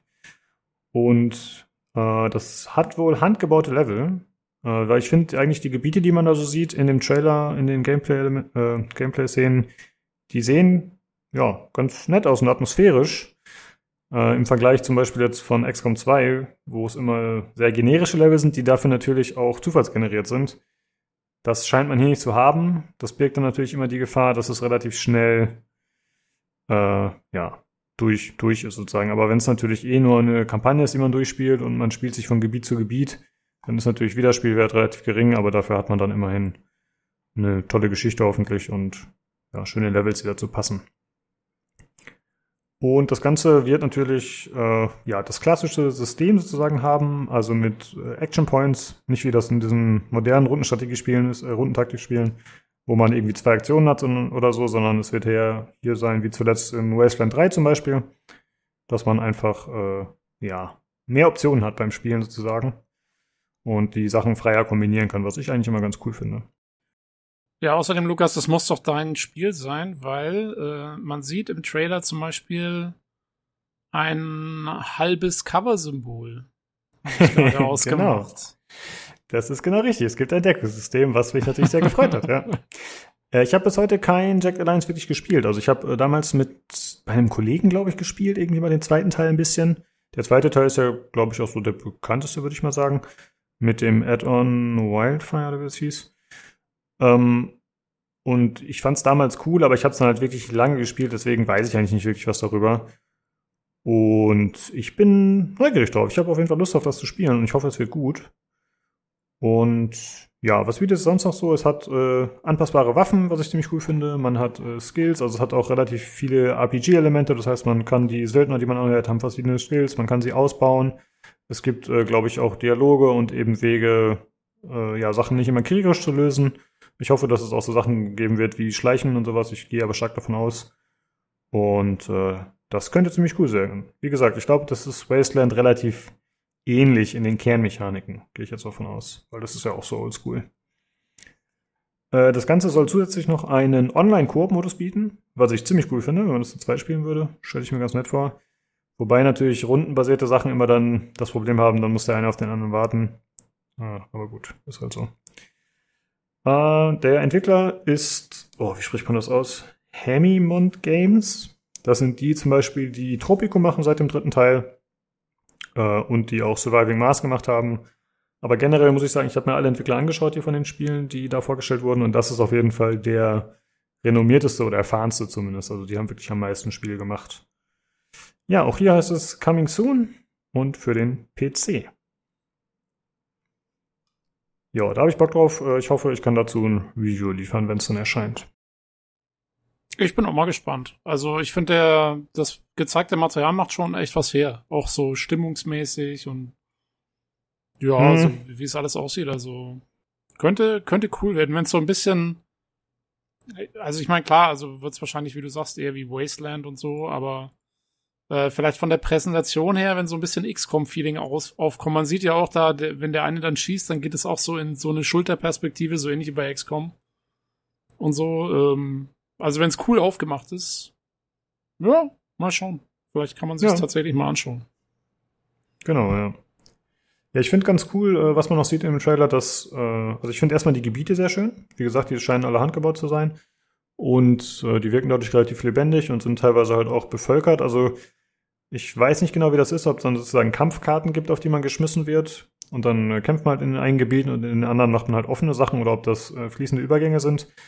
Aber ich finde halt ganz cool, dass man eben sich auch durch Städte bewegt, ohne da direkt kriegerische Aktionen zu machen, zwangsläufig. Aha. Das äh, gibt ihm ja doch ein bisschen mehr Tiefe sozusagen. Finde ich ganz schön. Ja, wo ich mal gespannt bin, ist, man sieht auch mal irgendwie so Textboxen und so ein Zeug. Äh, ich habe jetzt nicht den Kontext, weil ich es ohne Sound anschaue, aber ich hoffe mal, dass es nicht so ist, dass es zwischen den Kampfmissionen nur irgendwie Menüs gibt mit irgendwelchen Textboxen und so. Das wäre ein bisschen blöd. Äh, sondern Cinematics oder, oder was meinst du? Was hättest du Ja, oder halt so wie es in, in, in XCOM oder so war, dass du halt schon, also es müssen jetzt keine tollen Cinematics sein, aber dass du irgendwie die Charaktere auch mal siehst, wie sie was machen oder so halt, äh, finde ich mhm. schon ganz cool. Aber ja. so wie es danach sieht es jetzt eher nicht aus, muss man sagen. Nee, ich befürchte auch. Also ich finde, das sieht von der Präsentation auch recht dröge und oldschool aus. Eher schon, wie man es halt auch hätte in den 90ern haben können. Ne? Also wenn man dann sieht, ja. äh, hier heuer äh, Igor an oder wie auch immer der Söldner da heißt, dann hast du halt so ein gezeichnetes Bild von dem und dann kommt halt die Textbox. Also ich befürchte auch, dass das in Sachen Präsentation da nicht viel bieten wird. Man, ich meine, wenn sie irgendwas hätten, dann würden sie es ja hoffentlich auch zeigen. Denn ich finde, bei Wasteland 3 war es ja ganz cool gelöst, fand ich. Das war echt ein sehr guter Weg, fand ich. Ich fand, das sah überraschend gut aus. Und da waren ja dann die Dialoge einfach ja, rangezoomt und vielleicht ein bisschen aufgehübscht, je nach Situation, eben die Charaktere. Und das war ziemlich cool. Ja, aber, aber Wasteland 3 ist halt auch ein, ein richtiges RPG mit eigentlich ja letztendlich so eine Art Open World, also wo du einfach so drin rumrennst. Und hier weiß ich nicht, ob das eher missionsbasiert wird, könnte ich mir vorstellen. Ja, das ist halt die Frage. Also ich meine, in, in Wasteland war es ja auch so, dass es bestimmte Gebiete gab, die äh, abgeschlossene Zonen waren, wo man dann gekämpft hat. Ne? Also ich erwarte mir das eigentlich relativ ähnlich hier tatsächlich. Mal schauen, ob es dann so ist. Aber ich glaube, im ursprünglichen Deck Alliance war es so, dass du eben auch so bestimmte Gebiete auf der Map freigeschaltet hast und dann bist du da vorgerückt und dann bist du halt in Kämpfe gekommen oder nicht. Ich glaube, da also war das auch so. War das nicht missionsbasiert? Weil ich sehe auch, in dem Trailer ist es ganz am Anfang, ist es noch bevor der, der Titel kommt, sozusagen, zoomt dann so raus aus diesem Intro-Cinematic oder was auch immer das ist. Und dann siehst du schon mal eine Weltkarte mit Icons. Also, mhm. ich könnte mir vorstellen, dass du eine Weltkarte mit Icons hast, klickst irgendwas an, wo eine Mission ist und dann machst du halt die Mission und dann gehst du wieder raus. Hm, okay, So das kann natürlich mir- auch sein. Na gut. Würde ich es mir fast eher erwarten, aber ich weiß es auch nicht genau. Ich habe auch die alten Jack Alliance nie wirklich gespielt, also ja, mal gucken. Ja. Bei mir ist auch zu lange her, aber vielleicht äh, könnt ihr, liebe Zuhörer, uns ja ein bisschen äh, Licht ins Dunkle bringen. Hier bringt uns Engagement und sagt uns, wie das funktioniert hat damals, weil ich habe auch nicht so wirklich die Ahnung, ist echt zu lange her. Mal schauen, also ich habe auf jeden Fall Bock drauf, wie gesagt. Ich denke, ich werde es reviewen. Okay. Äh, dann noch das letzte Spiel, auf das wir uns bestimmt auch alle ganz besonders freuen. Das, freuen, das war äh, das One More Thing mal wieder. Und äh, das wurde übrigens von Jeff Keighley gehostet, das Ganze haben wir gar nicht gesagt. Ja, und dann, äh, wie gesagt, kam noch so die, die, die Verabschiedung quasi und da hat er gesagt, ach, eine Sache haben wir noch. Und dann denkt man sich natürlich, okay, jetzt kommt ein richtiger Banger. Und was kommt? SpongeBob SquarePants The Cosmic Shake.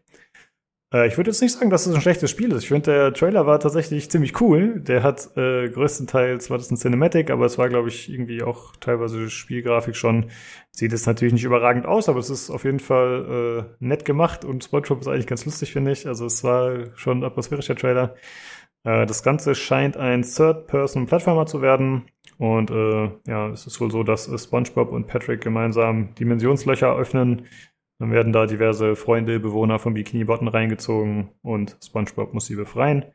Es gibt hier die harten Fakten: 30 Kostüme, 7 Welten. Und Entwickler ist äh, Purple Lamp. Die haben auch das Remake von Battle for Bikini Bottom, Bottom gemacht. Das hieß, glaube ich, Rehydrated noch. Und die haben aber ebenfalls, genau wie Golem Labs, an die Gilde 3 gearbeitet. Also die sind da auch mit beteiligt. Äh, Von daher gilt das gleiche wie vorher. Und auch bei diesem Spiel ist es wieder angekündigt als Coming Soon für PC, PlayStation 4, Xbox One, also für die alten Konsolen tatsächlich diesmal, und für Nintendo Switch. Das einzige Spiel, was für die Switch war von den allen. Aber erscheint ja auch sinnvoll, wahrscheinlich bei der Zielgruppe und ist es wahrscheinlich grafisch jetzt auch nicht so ansprechend oder so fordernd. Von daher passt das wahrscheinlich. Äh, ich habe schon gesagt, ich finde es ganz witzig. Ich glaube, Nino meinte, er würde mir einen äh, Key sponsern für ein Review, wenn ich spiele dafür. Mal gucken. Äh, ich wollte nur sagen, also wenn es für die alten Konsolen kommt, dann kommt es ja automatisch auch für die neuen, weil die sind ja eigentlich kompatibel, ne? ja, prinzipiell schon, ja, genau. Wundert Ja. einen fast, dass sie das dann nicht eh dazu schreiben. Vielleicht habe ich es irgendwie vercheckt, aber ich glaube, es hieß nur für die Alten. Ich glaube, das stimmt Ja, da irgendwo. Macht ja nichts. Die, Ja. äh, ja, steht da so, ja. Ja, okay, das war's. Äh, Ich fand es eigentlich okay, muss ich sagen. Wie gesagt, da war kein Oberbrett dabei, also optisch gesprochen. Aber es war mit den 25 Minuten nicht zu lang, nicht so ein extremes Ding. Es war eigentlich größtenteils entweder Cinematic oder Gameplay oder, oder Ingame zumindest. Ja, dieses Interview kurz dazwischen war auch in Ordnung. Jeff Keighley hätte es meiner Meinung nach echt nicht gebraucht, ganz ehrlich. Also, das war unnötig, aber okay. Ja, war ganz gut, würde ich sagen. Oder Aldi, wie hast du es gefunden insgesamt? Ja, äh, ja, ja. Un unspektakulär im Großen und Ganzen. Jack Alliance äh, 3 war eine Überraschung. Outcast 2 auch, dass das echt immer gemacht wird jetzt, ne? Ja. Und ja, das war für naja. mich definitiv der Höhepunkt äh, auf Ja. Class 2. Ich meine, eine Elix-Trailer ist ganz nett, das ist ja, mag ich ja gerne das Spiel. Ja. Ähm, was mir ein bisschen gefehlt hat, ich hatte gehofft, dass sie vielleicht mal was zeigen können zu dem Gothic Remake, was sie in Planung haben. Mhm. Ach stimmt, es gibt, ist ja auch noch, schwebt ja auch noch rum, ne? Stimmt. Jo, das ist auch übrigens, wenn man, die haben ja jetzt auch einen Sale auf Steam. Und wenn man auf die Seite von diesem Sale geht, dann steht's mit dabei als Coming Soon. Also das ist schon irgendwie noch vorhanden und so. Ähm, ja, hätte ich gerne was zu gesehen, hat so ein bisschen gefehlt. Aber Hm. im Allgemeinen fand ich, ja, also viel Content in der Zeit, die sie jetzt da äh, gebraucht haben für die Show. Ist okay. Kann man Genau. lassen. Ja, sie haben es vor allem gut gemacht, weil es viele Neuankündigungen waren, ne? Das ist ja immer eine ganz nette Sache, dass sie eben nicht nur die alten Sachen rausgegraben haben. Ach so, es hieß am Ende noch, ich habe die Zahl jetzt, glaube ich, gerade nicht im Kopf, es hieß, es sind aktuell bei THQ Nordic äh, quasi studioübergreifend 43 Spiele in Entwicklung. 29 davon sind unannounced. Ich glaube, das waren die Zahlen, wenn ich die jetzt gerade nicht durcheinander schmeiße. Also sie haben Ja. noch einiges, was jetzt auch nicht überraschend ist bei der Ja, die haben doch in den letzten Jahren so viele Studios aufgekauft, wie blöd. Da muss ja auch einiges an der Mache sein, wenn sich das irgendwie mal alles rechnen soll, glaube ich. Ja, Ne? genau. Das darf man auch nicht vergessen. Also, da muss man mal sehen, dass sich das auch all- irgendwann mal alles rentiert. Das wird eh mal spannend werden, glaube ich, in Zukunft. Naja, Ja. also ich sag mal so, die Erwartungen waren jetzt auch nicht so gigantisch, da wurde man wahrscheinlich auch da nicht von dem, es ist, ist ja auch keine, keine äh, State of Play oder sonst was und ist auch keine Xbox-Präsentation. Das sind ja, also für mich, zumindest von meiner Seite aus, die Erwartungen auch nicht so gigantisch und dann wird man auch nicht enttäuscht anscheinend, ne? Und es war ein netter Zug auch, dass es äh, einiges an Gameplay zu sehen gab, wie du schon sagtest, ne? Einfach so raus. Das war schon ganz nett, ja. Genau. Ja, ich finde, also ich war, meine Erwartungen waren irgendwie quasi nicht vorhanden. Weil ich finde, man hat sich halt gefragt, okay, was machen die denn? Was haben sie vor? Und dann war das schon ganz okay so. Ich finde, man sieht jetzt so ein bisschen, nachdem wir uns ja oft gefragt haben, wie ist das finanzierbar mit diesen ganzen Studios, man sieht ein bisschen, was so ihr Ansatz ist anscheinend. Eben eher sowas in Richtung Double A zu machen und jetzt nicht immer komplett alles in die Technik reinzubuttern und optisch, sondern eher so ein bisschen eben auch die Leute von früher abzuholen und vielleicht so ein bisschen die Remake-Welle oder die äh, ja, Fortsetzungen zu schwimmen. Mal gucken, ob das sich das so fortsetzt, aber zumindest sieht man, dass sie da so ein bisschen Wert drauf legen, was ja eigentlich cool ist. Und halt natürlich PC-zentriert, ne, muss man auch sagen. Also auch wenn viele für andere Systeme erscheinen, es gibt halt einige reine PC-Spiele. Und das finde ich schon cool, dass äh, wir da quasi dann bedient werden, wenn man so will. Ansonsten, Ich- äh, ich hatte. Bitte? Ich wollte nur sagen, ich finde es auch eigentlich ganz okay und ich finde auch die Grafik von den Spielen ist halt äh, quasi immer zweckmäßig zu dem, was das Spiel machen will. Also ich, ich finde jetzt auch zum Beispiel, was wir da gesehen haben von dem Outcast 2, das reicht mir vollkommen für das Spiel. Äh, was wir gesehen haben zu ähm, dem, zum Beispiel dem, dem, dem Destroy All Humans oder so, was ja eh so ein bisschen comicartig ist, das reicht dafür ja auch. Also ich finde, äh, das man, man muss halt, man muss ja nicht immer äh, die super krasse AAA-Grafik irgendwie haben. Also mir reicht es vollkommen aus. Dann so, es muss halt, es muss halt stylisch und und und irgendwie passend aussehen und dann dann ist das voll okay. Ja, sehe ich auch so. Solange das Ganze stimmig ist, passt das und das war eigentlich hier bei den Spielen, so wie es präsentiert war, eigentlich immer gegeben. Genau so sehe ich das auch. Ähm, eine Sache noch, ich hatte ein bisschen in den Chat noch reingeschaut, äh, am Ende des äh, Streams, was die Leute so sagen äh, bei YouTube und da haben sehr viele nach Darksiders 4 geschrien. Also das hätten wohl viele Leute gerne gehabt. Äh, ich weiß nicht, ob da irgendwas in Entwicklung ist, nicht, dass ich wüsste, aber anscheinend hätten die Leute sich das gewünscht. Ja, würde ich auch cool finden, aber ich muss zugeben, ich habe den dritten Teil nicht mal gespielt, von daher habe ich da wohl nicht so wirklich Mitspracherecht. Ja, Jo. okay. Das war's eigentlich, ne, zu dem Trailer, äh, zu dem Showcase, würde ich sagen. Und äh, damit können wir zu dem äh, Review übergehen. Olli, du hast gespielt High Fleet.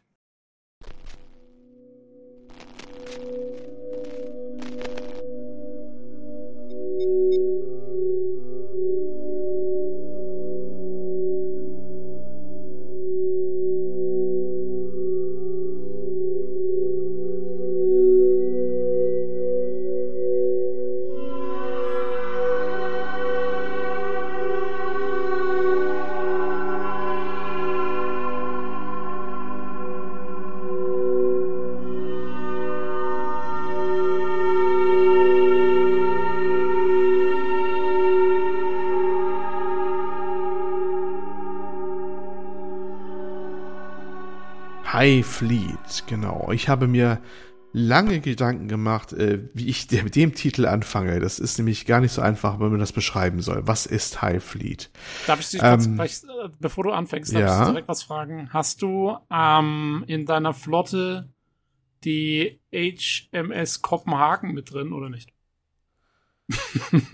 Ist es das Schiff, wo der äh, Jan verzweifelt auf die Tastatur wartet oder fragst Genau, genau. Ich, ich, ich, ich habe jetzt gedacht, du hast das Spiel nur angefangen, um quasi Jans äh, Odyssey mit seiner Tastatur nachzuspielen. Nein, aber ich habe ihm gesagt, wir sind alle sehr traurig, wenn wenn die wenn die äh, Serie beendet und keine weitere Staffel gibt von seinem sein Drama, seiner Tastaturlieferungen. Ja, das Äh, stimmt, für, das wird schade. Für die Nicht-Eingeweihten, wir gucken immer zwischendurch sehr begeistert zu.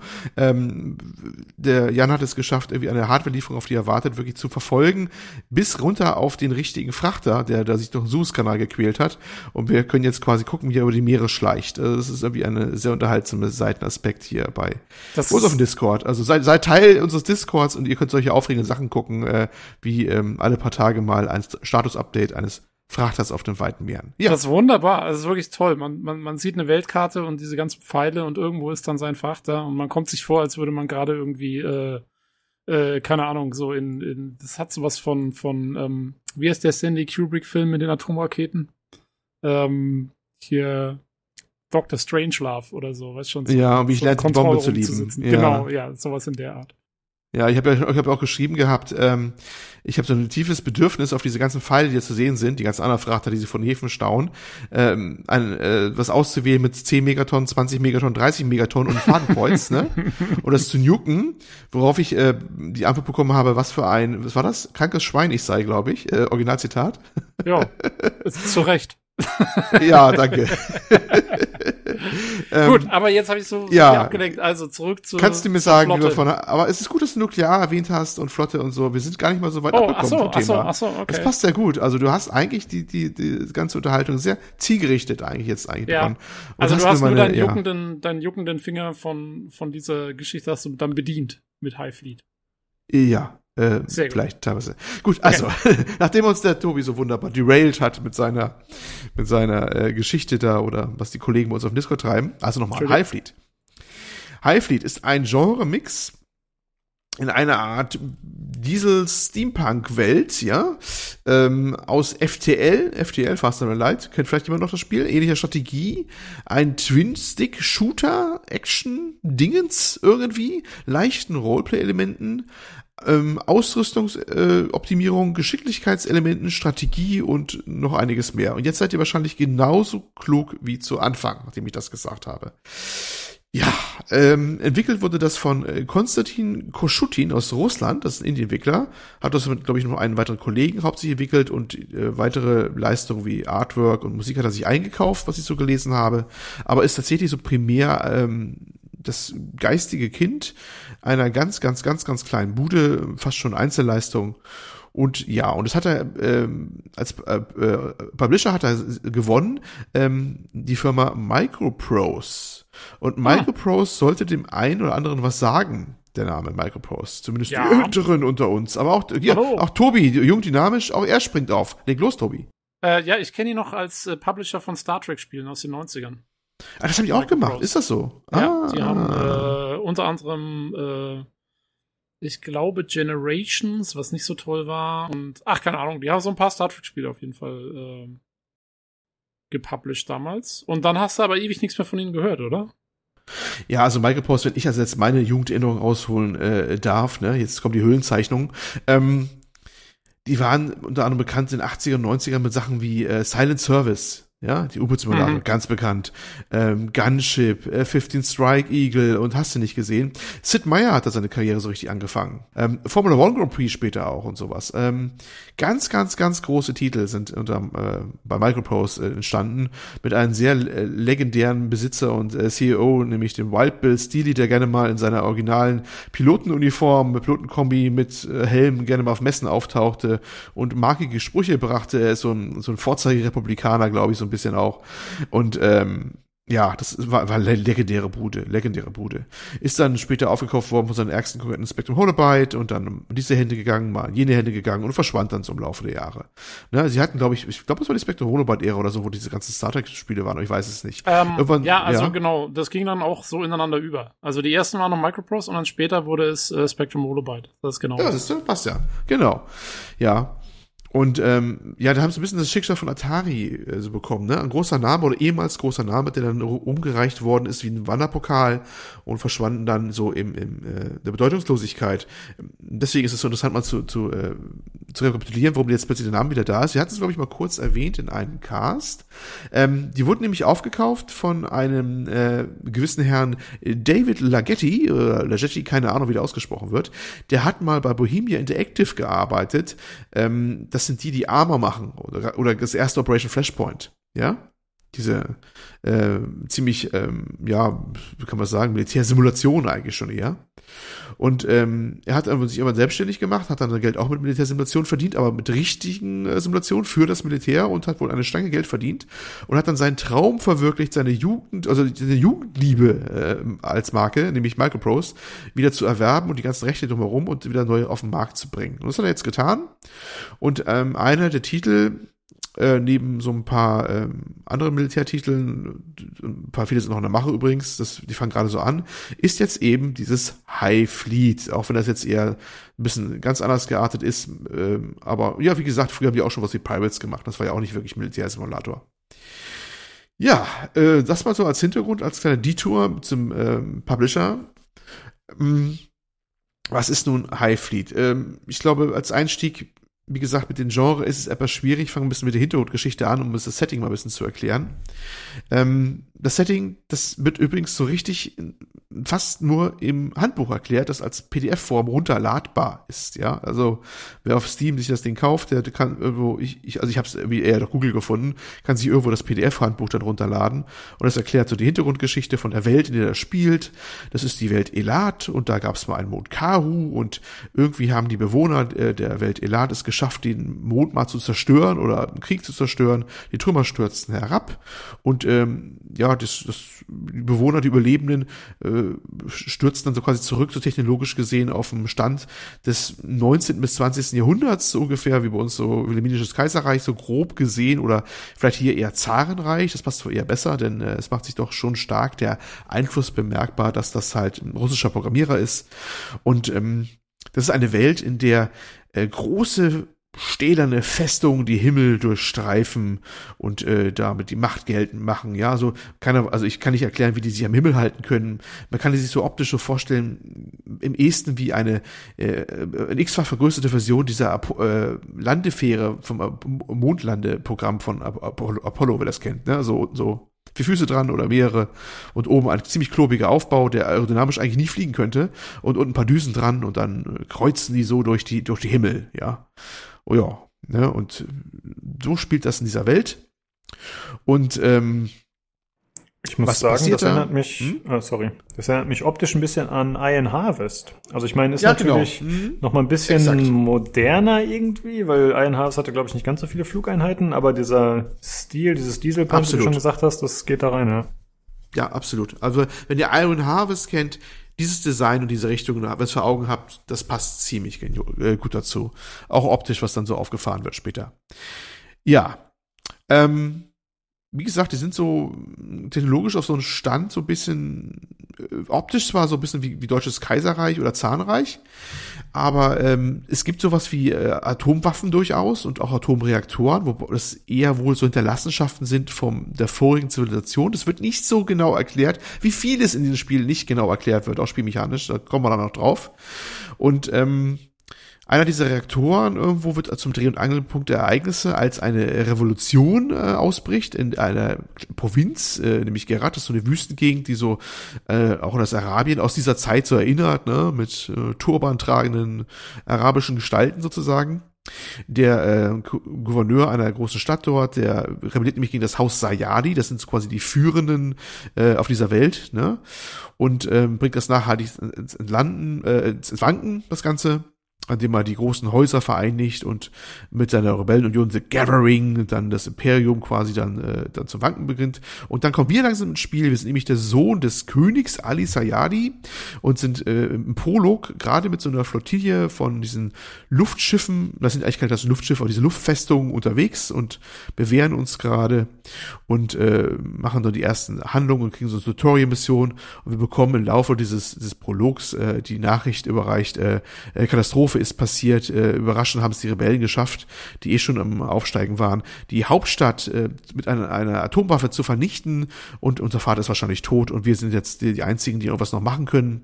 Und äh, im Prolog, Ende des Prologes äh, wird beschlossen, die einzige Chance ist eigentlich zur äh, Hauptstadt Kiva, die äh, zu reisen, ähm, also äh, quasi zu erobern, ne, im Zuge, indem man sich durchkämpft über die ganzen Städte da, die in diesem Prinzgerat sind und dort den Atomreaktor zu erobern, der da wohl sein soll. Man weiß es wohl angeblich nicht so genau, denn damit hofft man quasi wieder einen Verhandlungstisch da zurückzukommen. Eine interessante Prämisse übrigens, das nicht heißt vernichte alle, sondern wir wollen diese eine Stadt erobern, damit wir wieder verhandeln können. So ist zumindest die Prämisse der ganzen Handlung. Ja, eine wilde Sache. Findest du, wilde Sache. Wie, findest du so die, die Welt und die Handlung? Findest du, es ist äh, glaubwürdig dargestellt und, und gute Charaktere oder Fraktionen zumindest? Oder wie gefällt dir das so? Ja, mir gefällt es eigentlich ganz gut. Ob es glaubwürdig ist, ich, ich finde, es wird zu wenig erklärt, weil das ist wirklich so, zu, äh, weiß ich nicht, auf diesem Handbuch vielleicht ein, zwei Seiten, ja, kurz Mhm. zusammengefasst und das, was ein bisschen so durchscheint, dann später im Spiel. Und das ist es gewesen. Ich habe immer das Gefühl, da ist viel, viel mehr Lore hinter aber ähm, das wird gar nicht verraten. Das wird ein, halt im Handbuch wieder ein bisschen erklärt und äh, im Spiel und manchmal, es gibt so eine Art Hypertext-System im Spiel, immer wenn was passiert dann später in den einzelnen äh, Spielelementen, dann werden Wörter hervorgehoben und dann kann man mit der Maus rüber und dann wird ein bisschen was zu erklärt zu den Begriffen. Und so erschließt hm. sich hier langsam die Welt, ne? Deswegen ist das so ein bisschen so eine Sache. Ja, also quasi wie man es aus Civ und so kennt. Aber wie wird das dann präsentiert? Ist das dann in Textbox-Dialogen oder gibt's Cinematics in irgendeiner Form? Oder? Textboxen und, und, und Gemälde. Also es ist ja wirklich so auch so gemäldemäßig gemacht und, und Textboxen auch so, ne? Ähm, das ist so, wo alles auch präsentiert wird. Äh, Animation gibt es nicht groß. Also jetzt nicht äh, hm. bei den äh, Zwischensequenzen. Das Spiel selber ist natürlich dann animiert, was nachher passiert, aber, aber äh, Zwischensequenzen sind auch eher statt. Es ist halt ein kleines Indie-Spiel, ne? Ja. Stimmungsvolle Bilder durchaus, das ist schon ganz nice. Ähm, aber du wirst, darfst nicht erwarten, dass du irgendwelche großen Animationen hast oder Cinematics hast. Das mal gleich vorweg bei der Geschichte. Jo, alles klar. Ja, aber kommen wir erstmal überhaupt zur, zur Game Loop oder zum ganzen, was eigentlich passiert. Ähm, das ist ja immer noch nicht ganz, ganz klar. Äh, erstmal vielleicht die Kurzfassung wir haben so eine strategische Karte, damit können wir uns von äh, Ort zu Ort bewegen mit unserer Flotte oder wir können die Flotte auch teilen mit Teilen unserer Flotte. Es ist äh, fast immer pausierbar, das Ganze. Ähm, wir stoßen auf, Feinde, führen dann Gefechte mit unseren Festungen durch in so einer 2D-basierten Ansicht, wo man es von der Seite sieht, in so einer Art Twin-Stick-Mechanik, wo man die Festungen dann fliegen lässt dann und äh, auf eine andere Festung schießt, äh, sammeln nach einem Sieg äh, dann die, die Turmteile quasi ein, so Loot, ne, Ausrüstungsgegenstände und so weiter und andere Sachen. Dann äh, landen wir mit der Luftflotte oder Teilen unserer Luftflotte äh, im Ort, wo wir uns gerade gerade angekommen sind, müssen dann wieder auftanken, aufrüsten, neue Schiffe kaufen, Sachen verkaufen und so weiter und so fort. Es gibt Events, dann muss man mit Leuten reden, man kann Verbündete gewinnen mit ihren Schiffen, die dazustoßen später und so weiter, die einem was erzählen, äh, die Geschichte weitertreiben und so weiter und so fort. Ja, und äh, ne, wie, wie gesagt, Ziel ist immer, diesen Ort zu erreichen, Kavi dann halt. Und äh, irgendwann, ja, dann geht's dann wieder weiter. Dann startet man wieder nach dem Tanken und Ausrüsten und dann geht's wieder weiter. Und das ist eigentlich so die ganze, das ist die Game Loop. Das ist so die unterschiedliche mhm. Schleife des Spiels, wie sie alles dreht. Okay, wie ist das? Du hast gesagt, man kann die Flotte teilen. Was ist der Vorteil, wenn man das macht? Ja, ähm, das Spiel ist sehr komplex, muss man sagen, also hinreichend komplex. Du kannst zum Beispiel ja dir Schiffe zulegen, die relativ schnell sind und relativ wenig Treibstoff verbrauchen. Man muss Folgendes mal wissen. Man ist immer unter Zeitdruck in gewissem Sinne, auch wenn man das jederzeit pausieren kann. Denn man ist, auch wenn man der Sohn des Königs ist und so weiter, man ist in die Unterzahl, man ist der Gejagte, man ist nicht der Jäger. Und wenn man zu lange an einem Ort ist, äh, zum Beispiel, weil die Flotte stark ähm, beschädigt ist und lange vor Ort repariert werden muss, ne, da gibt es so einen Reparaturbutton oder man kann Teile einzeln reparieren, wenn die Schiffe da gelandet sind, ähm, dann ähm, dauert das eine Zeit und wenn man zu lang ist, dann wird der Ort gefährlich und dann kommen die Gegner dahin und äh, dann äh, wird man da quasi äh, gestellt und da muss man so viele Gefechte machen mit überlegenen Schiffen, dass man eigentlich tot ist. Punkt aus Ende. Mhm. Und ähm, es kann sinnvoll sein, die Flotte aufzuteilen und zum Beispiel relativ äh, schnelle Schiffe mit äh, auch sparsamen Triebwerken vorauszuschicken und äh, Sachen zu erkunden, vielleicht auch ähm, äh, andere äh, Flotten zu überfallen, das kommen wir auch hoffentlich auch noch zu, und äh, dann schon mal Geld zu gewinnen und, und vorweg schon mal einen Ort zu erobern und so weiter und so fort, um das, äh, die anderen schweren Schiffe in der Hinterhand zu haben. Denn ähm, man äh, bekommt in die, ähm, im Laufe der oder am Ende des Prologs das äh, Flaggschiff der Flotte, die Sevastopol, ein riesen, riesen Ding. Ähm, sehr kampfstark, aber auch sehr, sehr träge, sehr, sehr teuer zu reparieren, sehr, sehr teuer zu unterhalten. Und äh, das Ding darf nicht fallen. Wenn das fällt, bis eigentlich das Spiel beendet. Ne? Deswegen ist es natürlich sinnvoll, teilweise auch die Flotte zu teilen und mal einen dahin zu schicken und dorthin zu schicken und äh, auf den Mix auch zu achten. Es gibt ganz viele unterschiedliche äh, Schiffstypen mit unterschiedlichen Eigenschaften und so weiter und so fort. Da kommen wir dann gleich nochmal, wenn die Game ein bisschen untersuchen, nochmal gleich drauf. Ja, äh, Fragen nochmal dazu? Hm, nee, soweit alles klar, danke.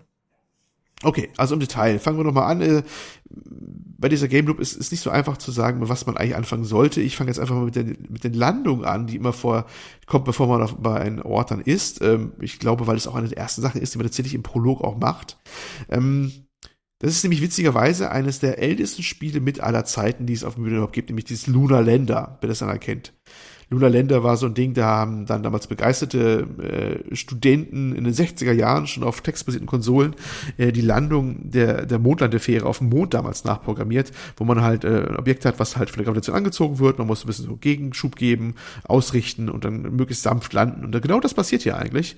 Ähm, man muss immer mindestens, also nicht, ja, nicht unbedingt immer, aber oft äh, will man ein Schiff oder mehrere aus der Flotte landen äh, bei einem Ort, weil nur wenn man landen, äh, landen kann, dann äh, kann man auch sehr zügig reparieren. Und wie gesagt, Zeit ist wichtig, denn äh, wenn es zu lange dauert mit dem Reparieren, kommt der Feind. Ne? Also nimmst du eigentlich deine, deine beschädigten Schiffe und versuchst zu landen. Das Ding fällt dann so buchstäblich vom Himmel runter, übrigens schön dargestellt. Es fällt so durch Wolken durch und so. Und du gibst dann mit WASD Gegenschub und die Triebwerke flammen so schön auf und das Ding kann vom Wind abgetrieben werden. Du musst das ausrichten so ein bisschen. Und unten sind mehrere Landeplattformen, unterschiedliche Boni. Ähm, ganz schnell reparieren. Je schwieriger die Landeplattform anzusteuern ist, weil die so versenkt ist oder sehr eng ist oder sowas.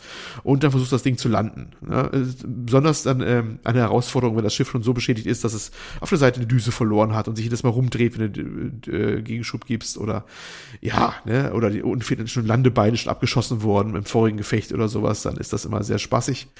Ja, und dann versuchst du halt möglichst äh, schon das zu landen, die Schiffe, die du ausgewählt hast, und der Rest ist dann so, wird nicht neulich erwähnt, aber landet wohl außerhalb der Stadt in der Wüste. Äh, könnte auch reparieren, dauert aber wesentlich länger. Jo, dann bist du dann vor Ort äh, in so einer Stadt, hast du eine Außenansicht. Manchmal siehst du dann Schiffe von anderen Fraktionen da schon stehen, wo du dann auch mal Gespräche führen kannst. Das war noch ein äh, gesondertes Spielelement. Erstmal kaufst du dann halt deine, deine, deine Fuel ein, deinen Treibstoff wieder ein, du kaufst Munition ein, Sondermunition für deine Geschütze, du kannst Sachen verkaufen, die du vielleicht vorher mal erbeutet hast und so weiter und so fort. Und äh, planst dann da so deine nächsten Schritte sozusagen ja, das ist ähm, eigentlich der Punkt, den du so nach so einer Landung machst immer. Mhm. Also ich muss sagen, ich bin, ich habe es jetzt leider noch nicht spielen können. Mhm. Ähm, sonst hätte ich es vielleicht noch gerne ausprobiert. Und ich muss sagen, ich bin sehr überrascht, ob der Tiefe. Also ich schaue jetzt die ganze Zeit parallel noch irgendwie YouTube-Videos, Gameplay. Mhm. Und ich dachte halt, ja, okay, das ist halt mehr oder weniger ein Twin-Stick-Shooter und das war's.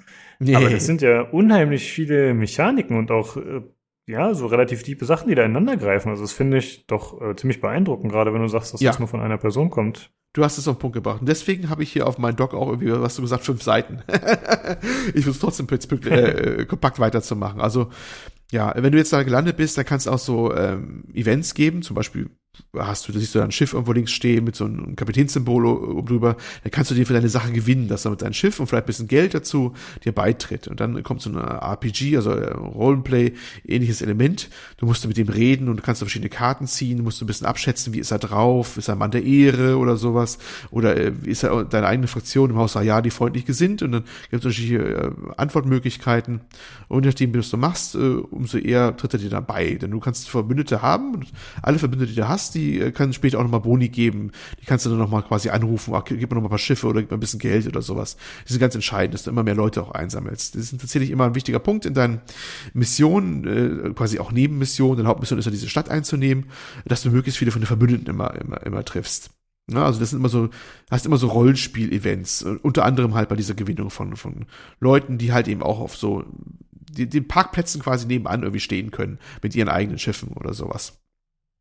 Ja, das ist so äh, quasi das ganze Ding mit Landen und da vor in der Stadt quasi da ähm, ja Schiff nur ausrüsten und so weiter und so fort.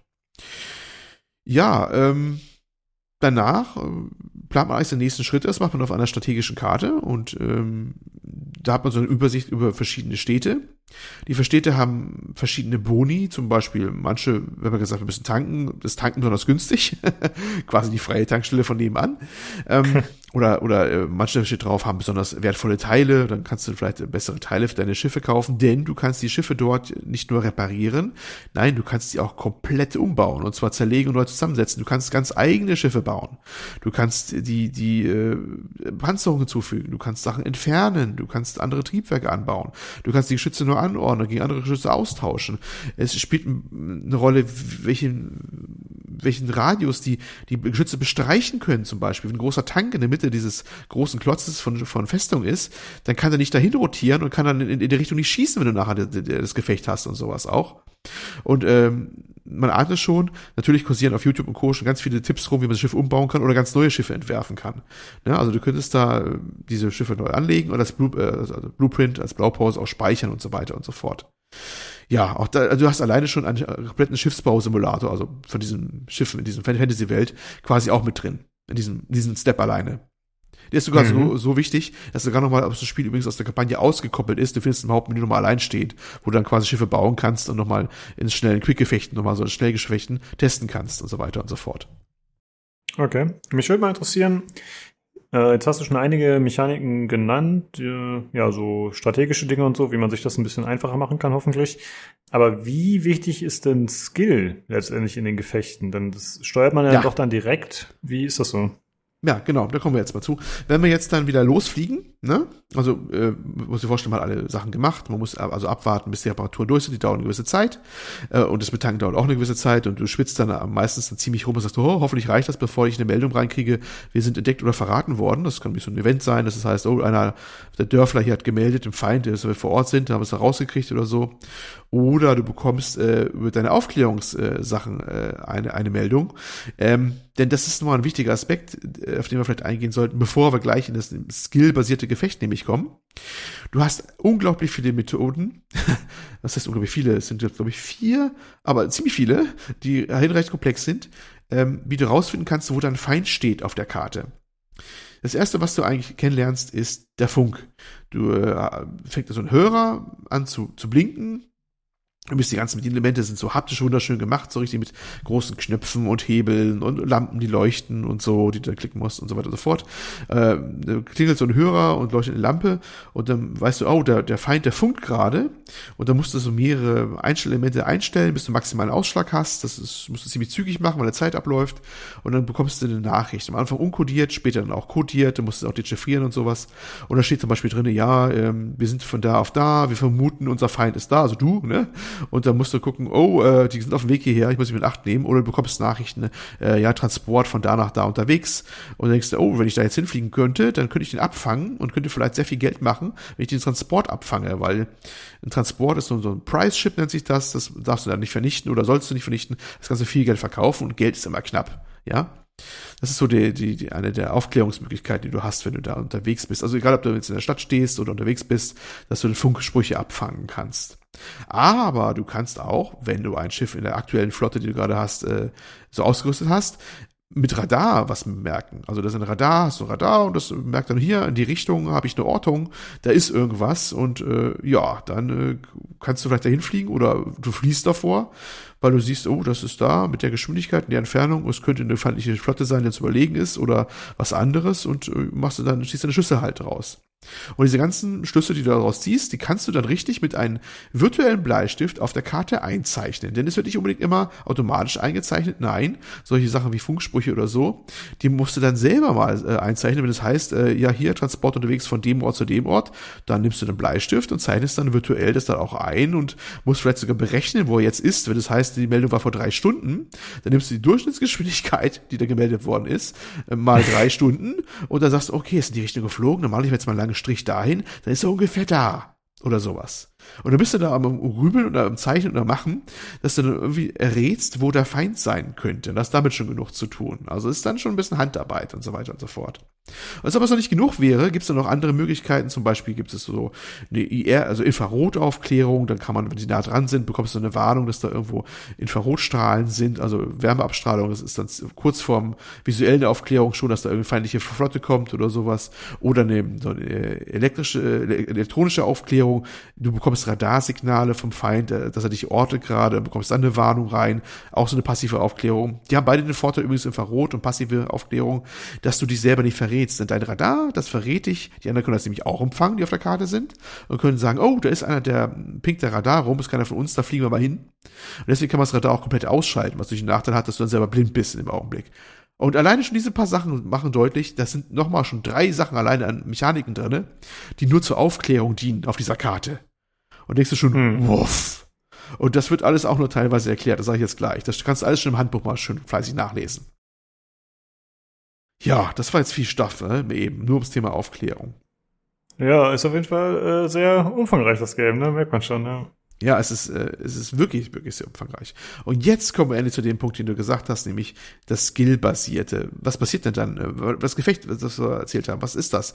Naja, du kannst entweder unterwegs, wenn du gestellt wirst vom Feind oder du in eine Transportgruppe jetzt irgendwie erfolgreich abgefangen hast oder über eine Stadt, die du noch nicht erobert hast, da passiert es dann immer, in ein Gefecht geraten. Dieses Gefecht ist eigentlich von einfach draußen äh, mir so mit ein abgestecktes 2D-Areal und du gehst in dieses äh, Fecht, Gefecht immer rein mit einem Schiff. Immer nur mit einem, auch wenn du eine Flotte hast. Du kannst vorher die Reihenfolge äh, festlegen, welche Schiffe zuerst dran sind. Ja, das ist das, ist erst das Schiff, dann das Schiff. Das später mal wichtig, unterschiedliche Schiffstypen hast, unterschiedliche Größe und vielleicht auch modifiziert hast. Hast du das mal zuerst, dann weißt du auch, das okay, das ist ein bisschen angeschlagen, das Schiff, das mache ich ein bisschen später oder sowas.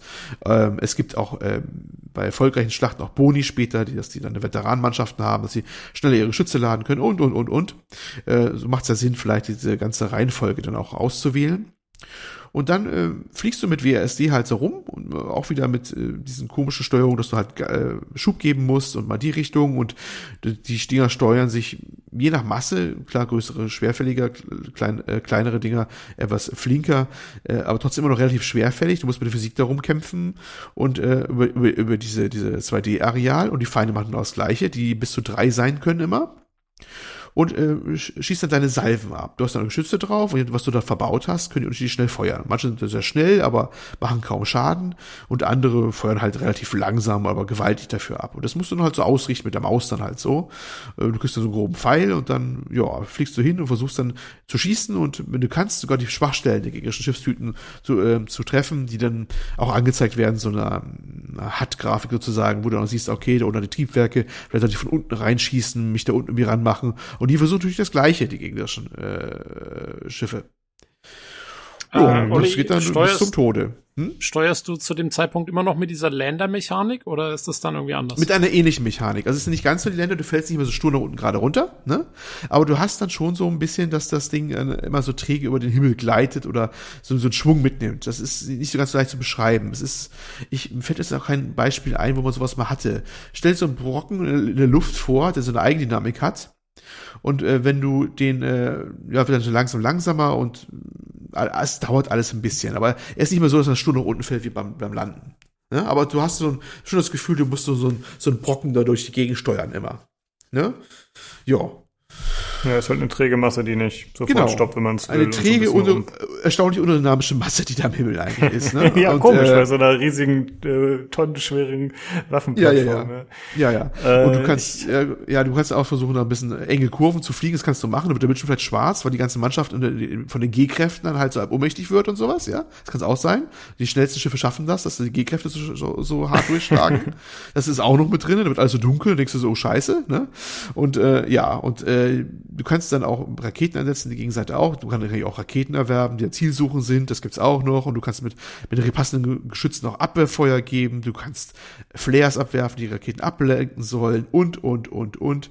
Ja, du merkst schon, auch hier sind einiges an Spielmechaniken wieder verborgen, allein über diesen Gefecht dann wieder. Mhm. Ziemlich cool. Äh, wie ist das mit den Schiffen? Du hast ja gesagt, man führt die nach und nach ins Feld. Ja, Und die können ja Schaden bekommen. Können Ja. Schiffe permanent zerstört werden oder ist Ja. das immer reparabel?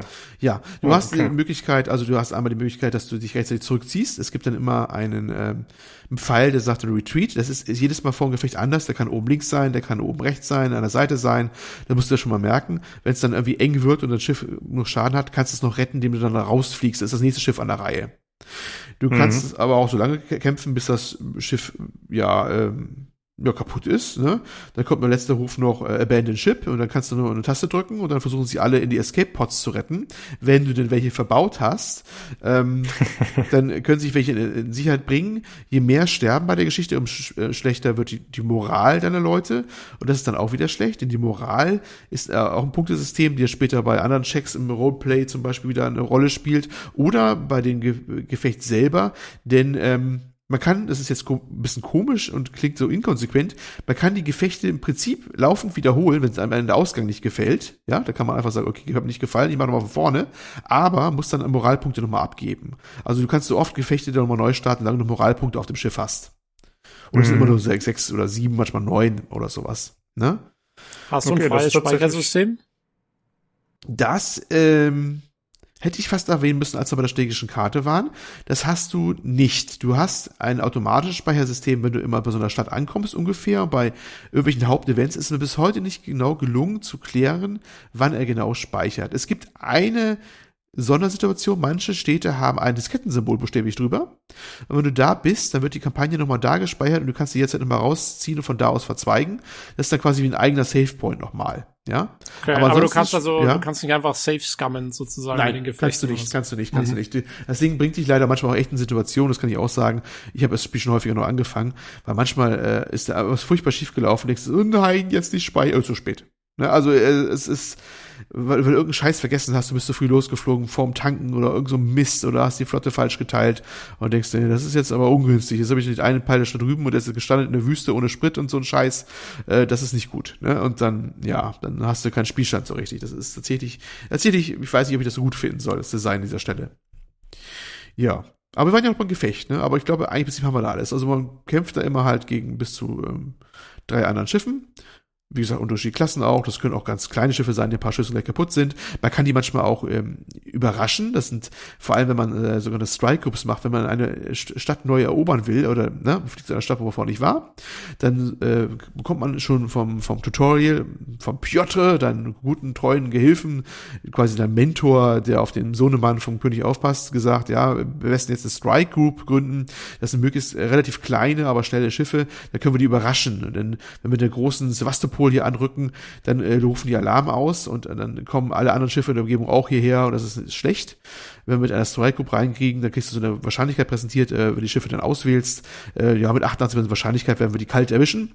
Und manchmal stehen sie sogar noch am Boden, dann stürzt dich mit deinem Schiff dann halt von oben runter und wenn du eine Bombe hast, kannst du eine Bombe schmeißen. Das sind ziemlich große Dinger, die könnten die am Boden zerstören oder versuchst zumindest von oben ein paar Salven anzubringen im Sturzflug, dass du dann schon mal ein Schiff so aus dem Gefecht nimmst oder schon mal äh, stark äh, beschädigst oder sowas. Auch eine der weiteren Mechaniken in diesem Spiel. Ja, ja. Ne? Ja, das ist nach den, nach den Bildern zu urteilen müsste es eigentlich reichen, einfach mit den Düsen drüber zu fliegen. Und dann müsste eh alles du kannst, sein und drunter.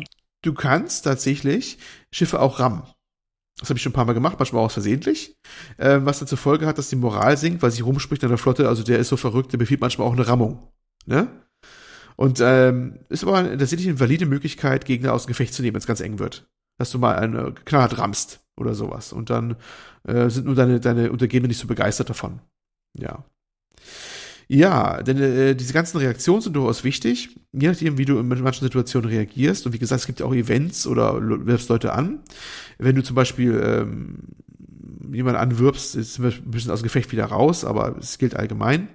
Ähm, es gibt eine Situation, da kommen so ein paar abgerissene Figuren auf die zu. Das ist der Sohn eines alten, ich weiß nicht, Piraten oder anderweitigen, gegen der ein eigenes Haus schon mal hart gekämpft hat.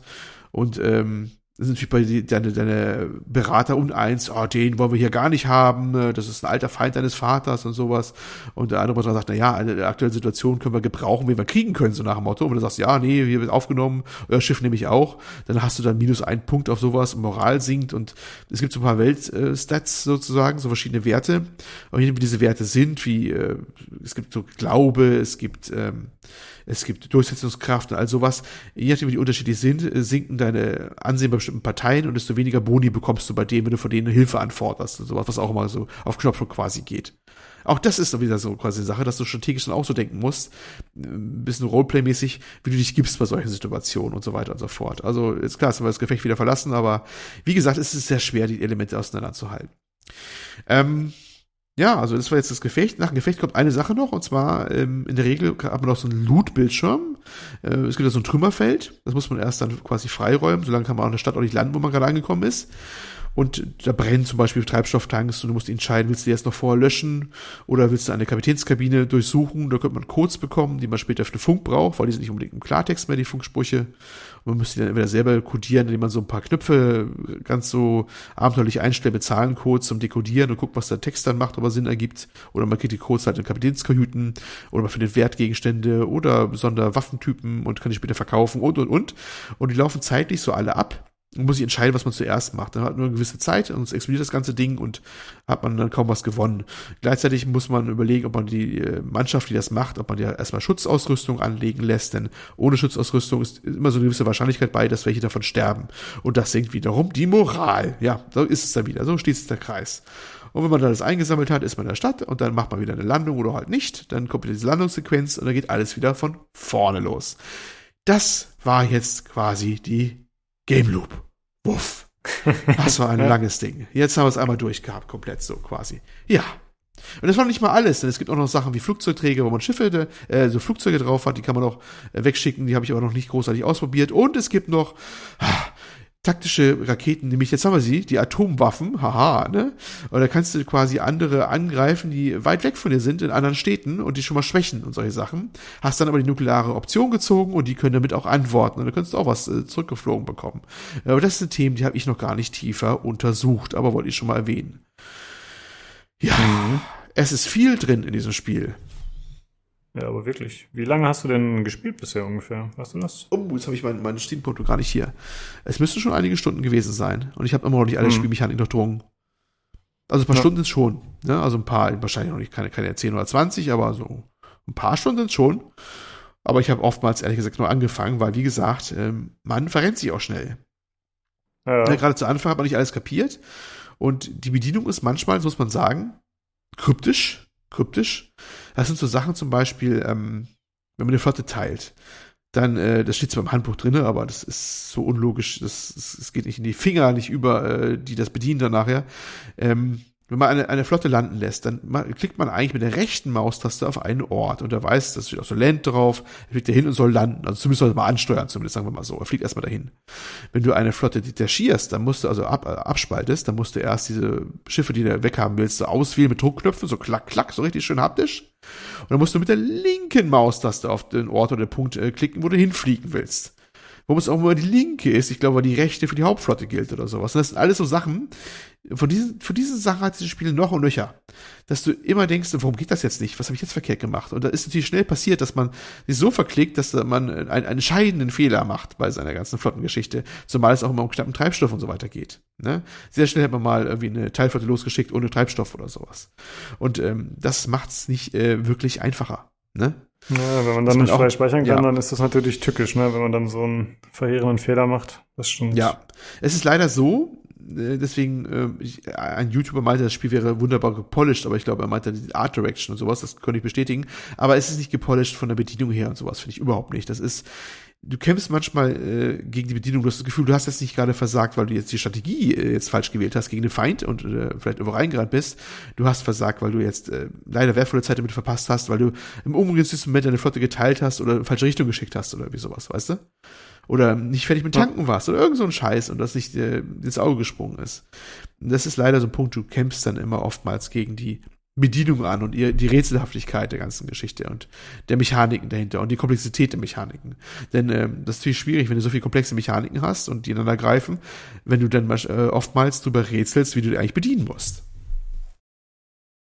Ja, also das Spiel ist jetzt knapp zwei Monate schon draußen, da wäre es vielleicht, man könnte ja eventuell hoffen, dass da noch was optimiert wird, aber ich denke mal, wenn das so ein Ein-Mann-Entwickler ist, ich, ich glaube nicht, dass er da jetzt nochmal groß Änderungen vornimmt und Sachen Polish oder so, weiß man natürlich nicht. ja, Polish macht das schon, der kommt haut eine Patch raus und Hotfixes sind auch schon gekommen, also macht das schon, ne?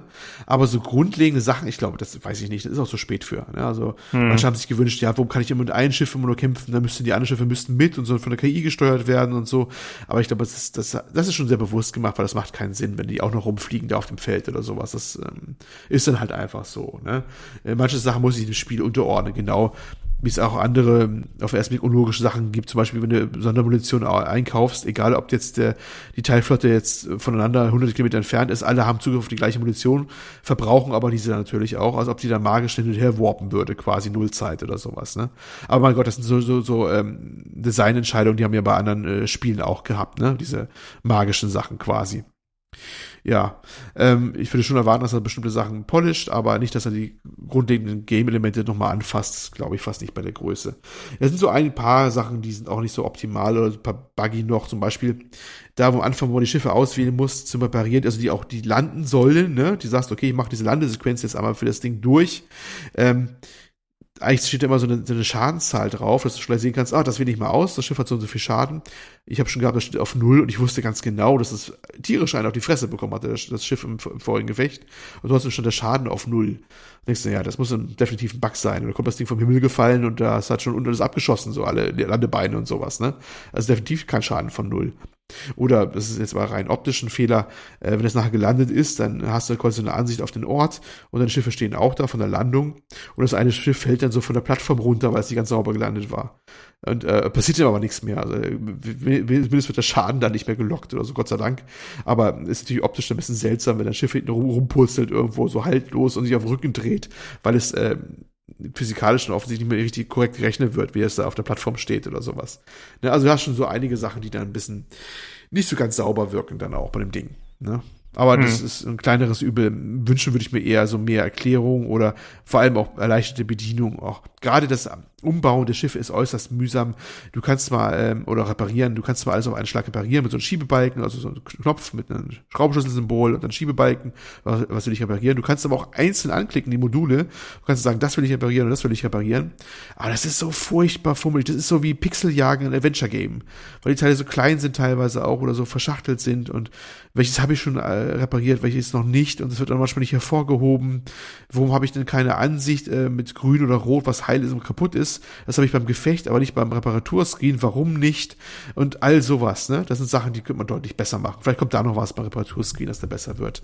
Weil das ist tatsächlich noch ein bisschen, ähm, ja, finde ich ungünstig gelöst. Und dann auch mit Mama machst du mit Rechtsklick, musst du was reparieren, mit dem Mausklick entfernst du einen Teil und das wechselst du dann wieder, dann hast du einen Teil abgebaut, was du gar nicht abbauen wolltest, ach, und so weiter und so fort. Und das sind Sachen, die sind leider was sehr, sehr fummelig. Ja. Ja, wenn ich meine, wenn die UI-Elemente eigentlich schon existieren, dann kann man ja hoffen, dass da eventuell nochmal Farbanpassungen vorgenommen ja. werden, dass man das besser erkennt. Ja. Aber was sehr schön ist, wirklich, ähm, die UI, wo du gerade ansprichst, die ist halt, wie gesagt, sehr haptisch gemacht. Ne? Du hast große Hebel, du hast Knöpfe, um diesen Steampunk-Aspekt so ein bisschen rauszubringen.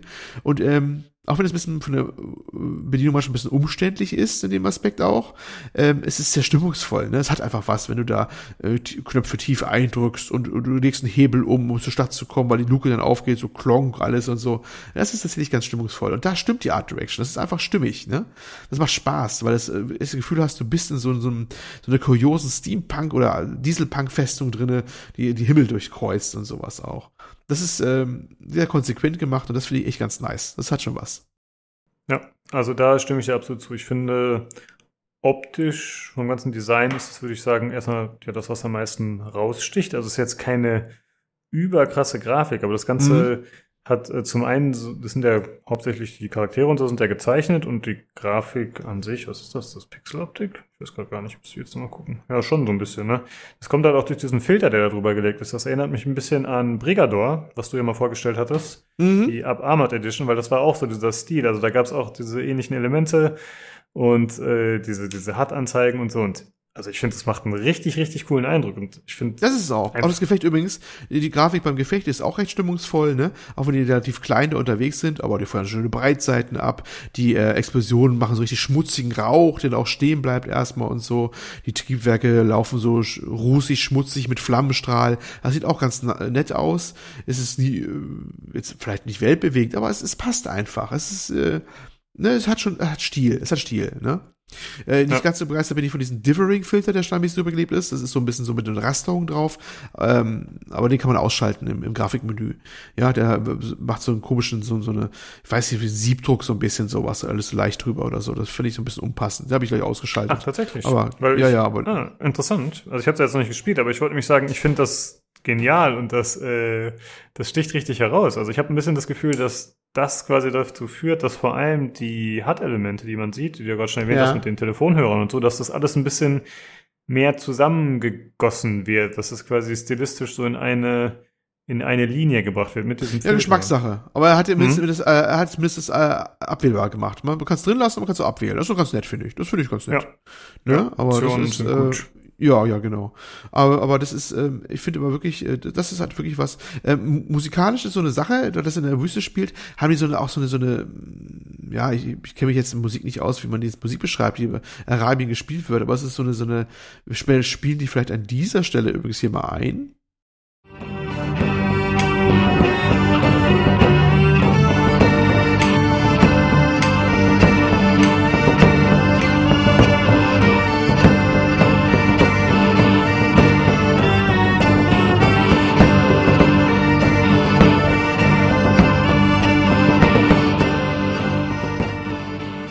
Ja, ist einfach etwas gewöhnungsbedürftige Musik für, für westliche Ohren vielleicht. Die haben manchmal auch in Gefechten und sowas. Ähm, ja, das ist ein bisschen Geschmackssache, aber es, es passt im Großen und Ganzen dazu. Ne? Und die Soundeffekte selber sind relativ schön wuchtig, meistens auch gerade bei Gefechten, wenn Breitseiten äh, gefeuert werden und die, wenn die Turbinen laufen und den Hebel betätigst.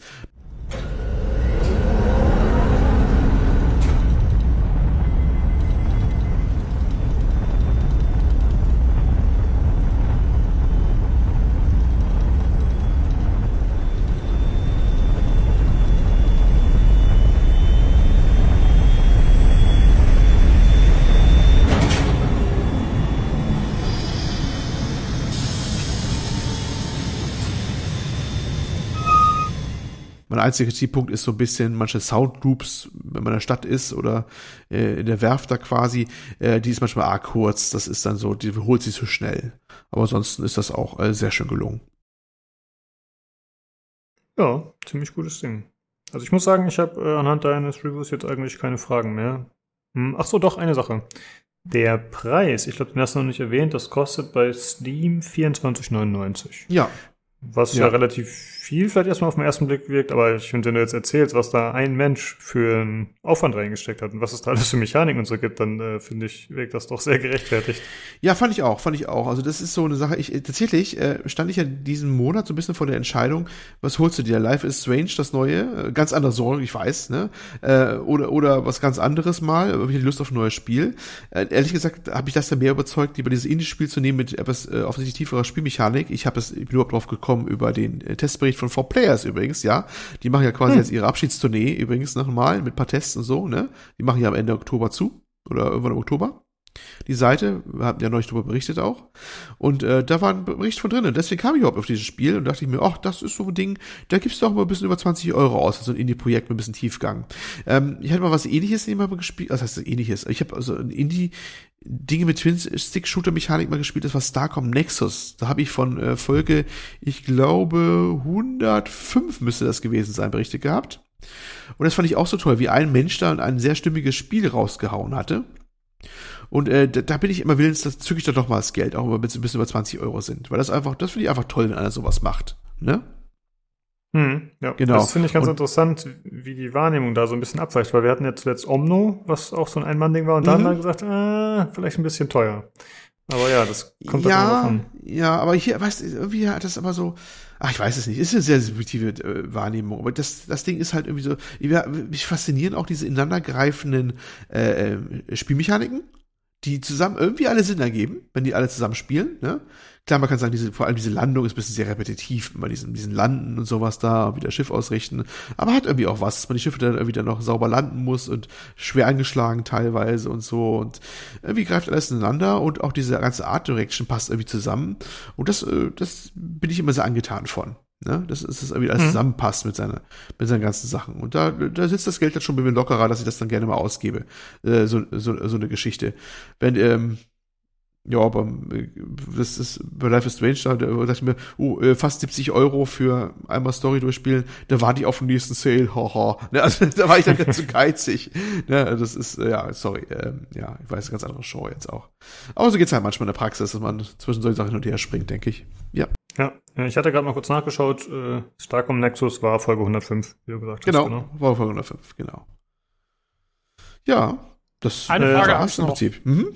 Ähm, und zwar, weil, also als du das so erzählt hast mit dem, vor allem auf dieser Strategiekarte mit diesen Aufklärungen und die Gegner sind dann irgendwo und machen irgendwelche, die machen auch selber ja anscheinend irgendwie Aufklärung oder so Ja. und finden sie dich oder finde ich nicht und machen irgendwelche Transporte. Wie ist denn da die KI? Also macht das irgendwie Sinn, was die anderen da machen? Oder reagieren die irgendwie auf das, was du tust? Oder ist das irgendwie, Ja, also kann man das nachvollziehen, was da so passiert? Oder sind es mehr so random Sachen, die irgendwie auf der Karte passieren? Da ich leider sehr schlecht bin äh, im Nachverfolgen dieser na, äh, ganzen Nachrichten und Aufzeichnen, muss ich sagen, ähm, das haben ein paar YouTuber deutlich besser hinbekommen als ich, ähm, ist es mit der Bewertung der KI bei mir nicht weit her. Ich hatte allerdings den Eindruck, ähm, reagieren auf das, was ich tue, ja, das tun sie. Ne, also wenn du irgendwo zu lange bist, dann kreisen die dich ein, die kommen zu dir, das merkst du schon, ne? Und dann wird Okay. auch die Luft für dich, das ist schon mal nicht schlecht. Wird die Luft die auch wird die Luft für dich auch eng. Also das, ähm, weil das nicht nur, dass die direkt auftauchen können bei dir und du wirst ein Gefecht gezwungen oder mit, mit überlegenen Schiffen. Die kommen nicht mit kleinen Schiffen an, wie du vielleicht bei wenn du so einen Ort überfällst, dass da äh, zwei kleine und mittlere stehen.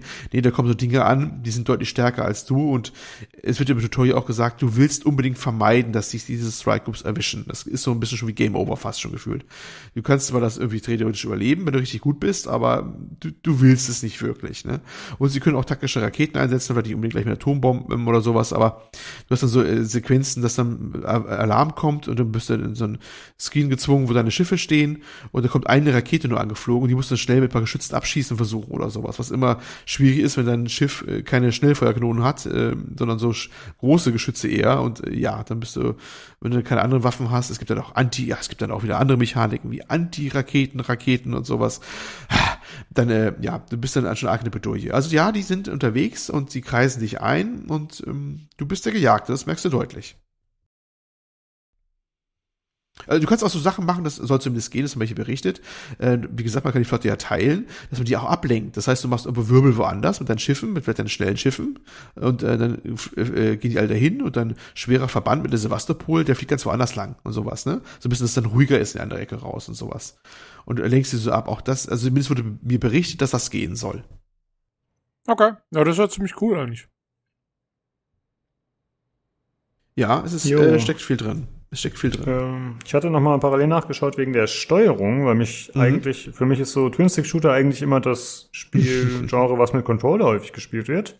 Es äh, kann Stick, Controller. Sagt's ja schon, genau. Ja. Äh, ich habe nachgeschaut mal, äh, gegoogelt und zwar stößt man dann, wenn man irgendwie High Fleet Controller Support googelt, stößt man relativ schnell auf die Steam-Foren mhm. wo jemand dann tatsächlich äh, Steuerungs, äh, na, wie nennt man das?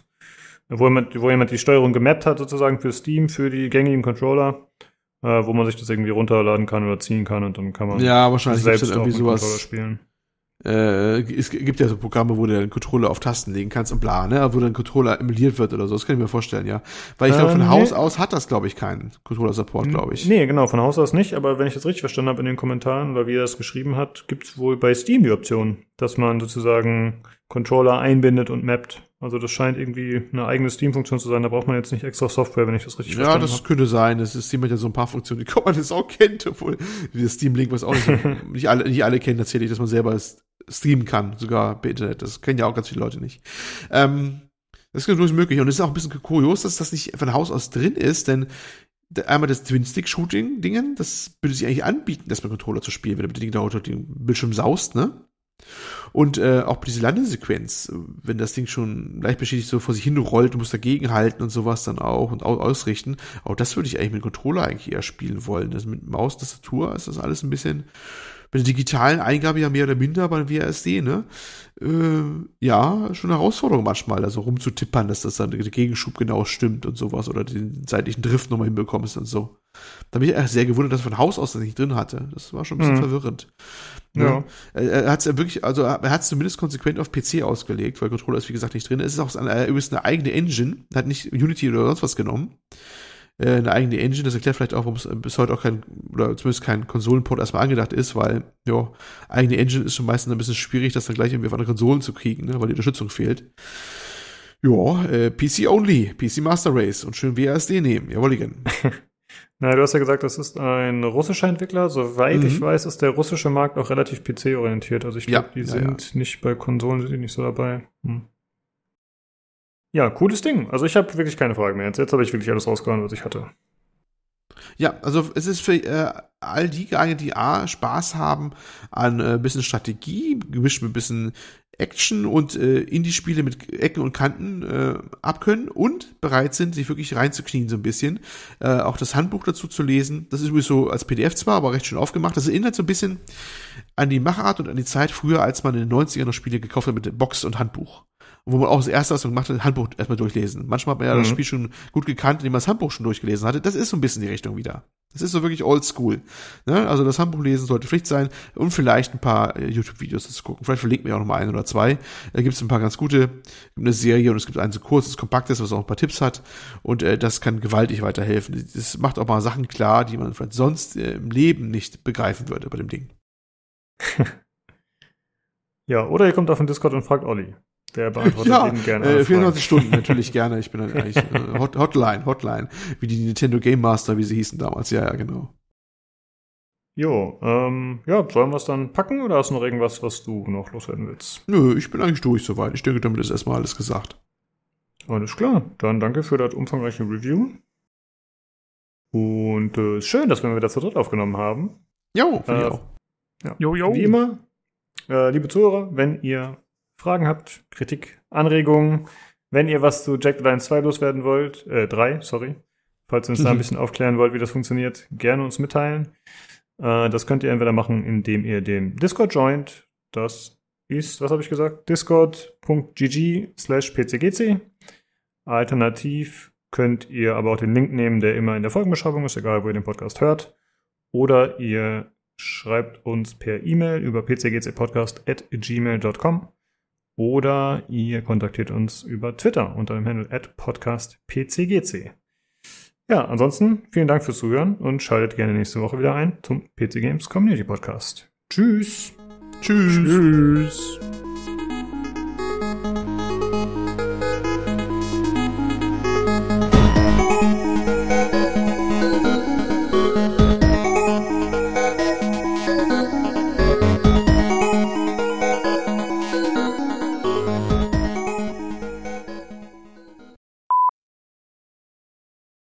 Leute. Jo, geht mal deine, deine, dein, dein Mulch mal aussortieren aus der Tasche. Ja, ich muss jetzt mal eine Tasche auspacken. Du kannst, glaube ich, Multiplayer nur spielen und Skirmish. Auf Multiplayer habe ich ehrlich gesagt keinen Bock, weil ich bin scheiße in AP RTS. Wir hätten zusammenspielen können. Zusammen. Ja. Du und ich. Ja, ja, ey, wenn es unbedingt sein muss, können wir das machen. Können wir uns eine schöne Packung abholen. Unbedingt, wenn es unbedingt sein Ja. muss. So widerreden mit dir will ich nicht. Ja. Ja, gut, also ich glaube, äh, wir kriegen keine Outtakes mehr hin. Das ist einfach, du Hm. kannst den Bot Nee. rausschmeißen. Okay. Wir sind heute so- einfach nicht witzig.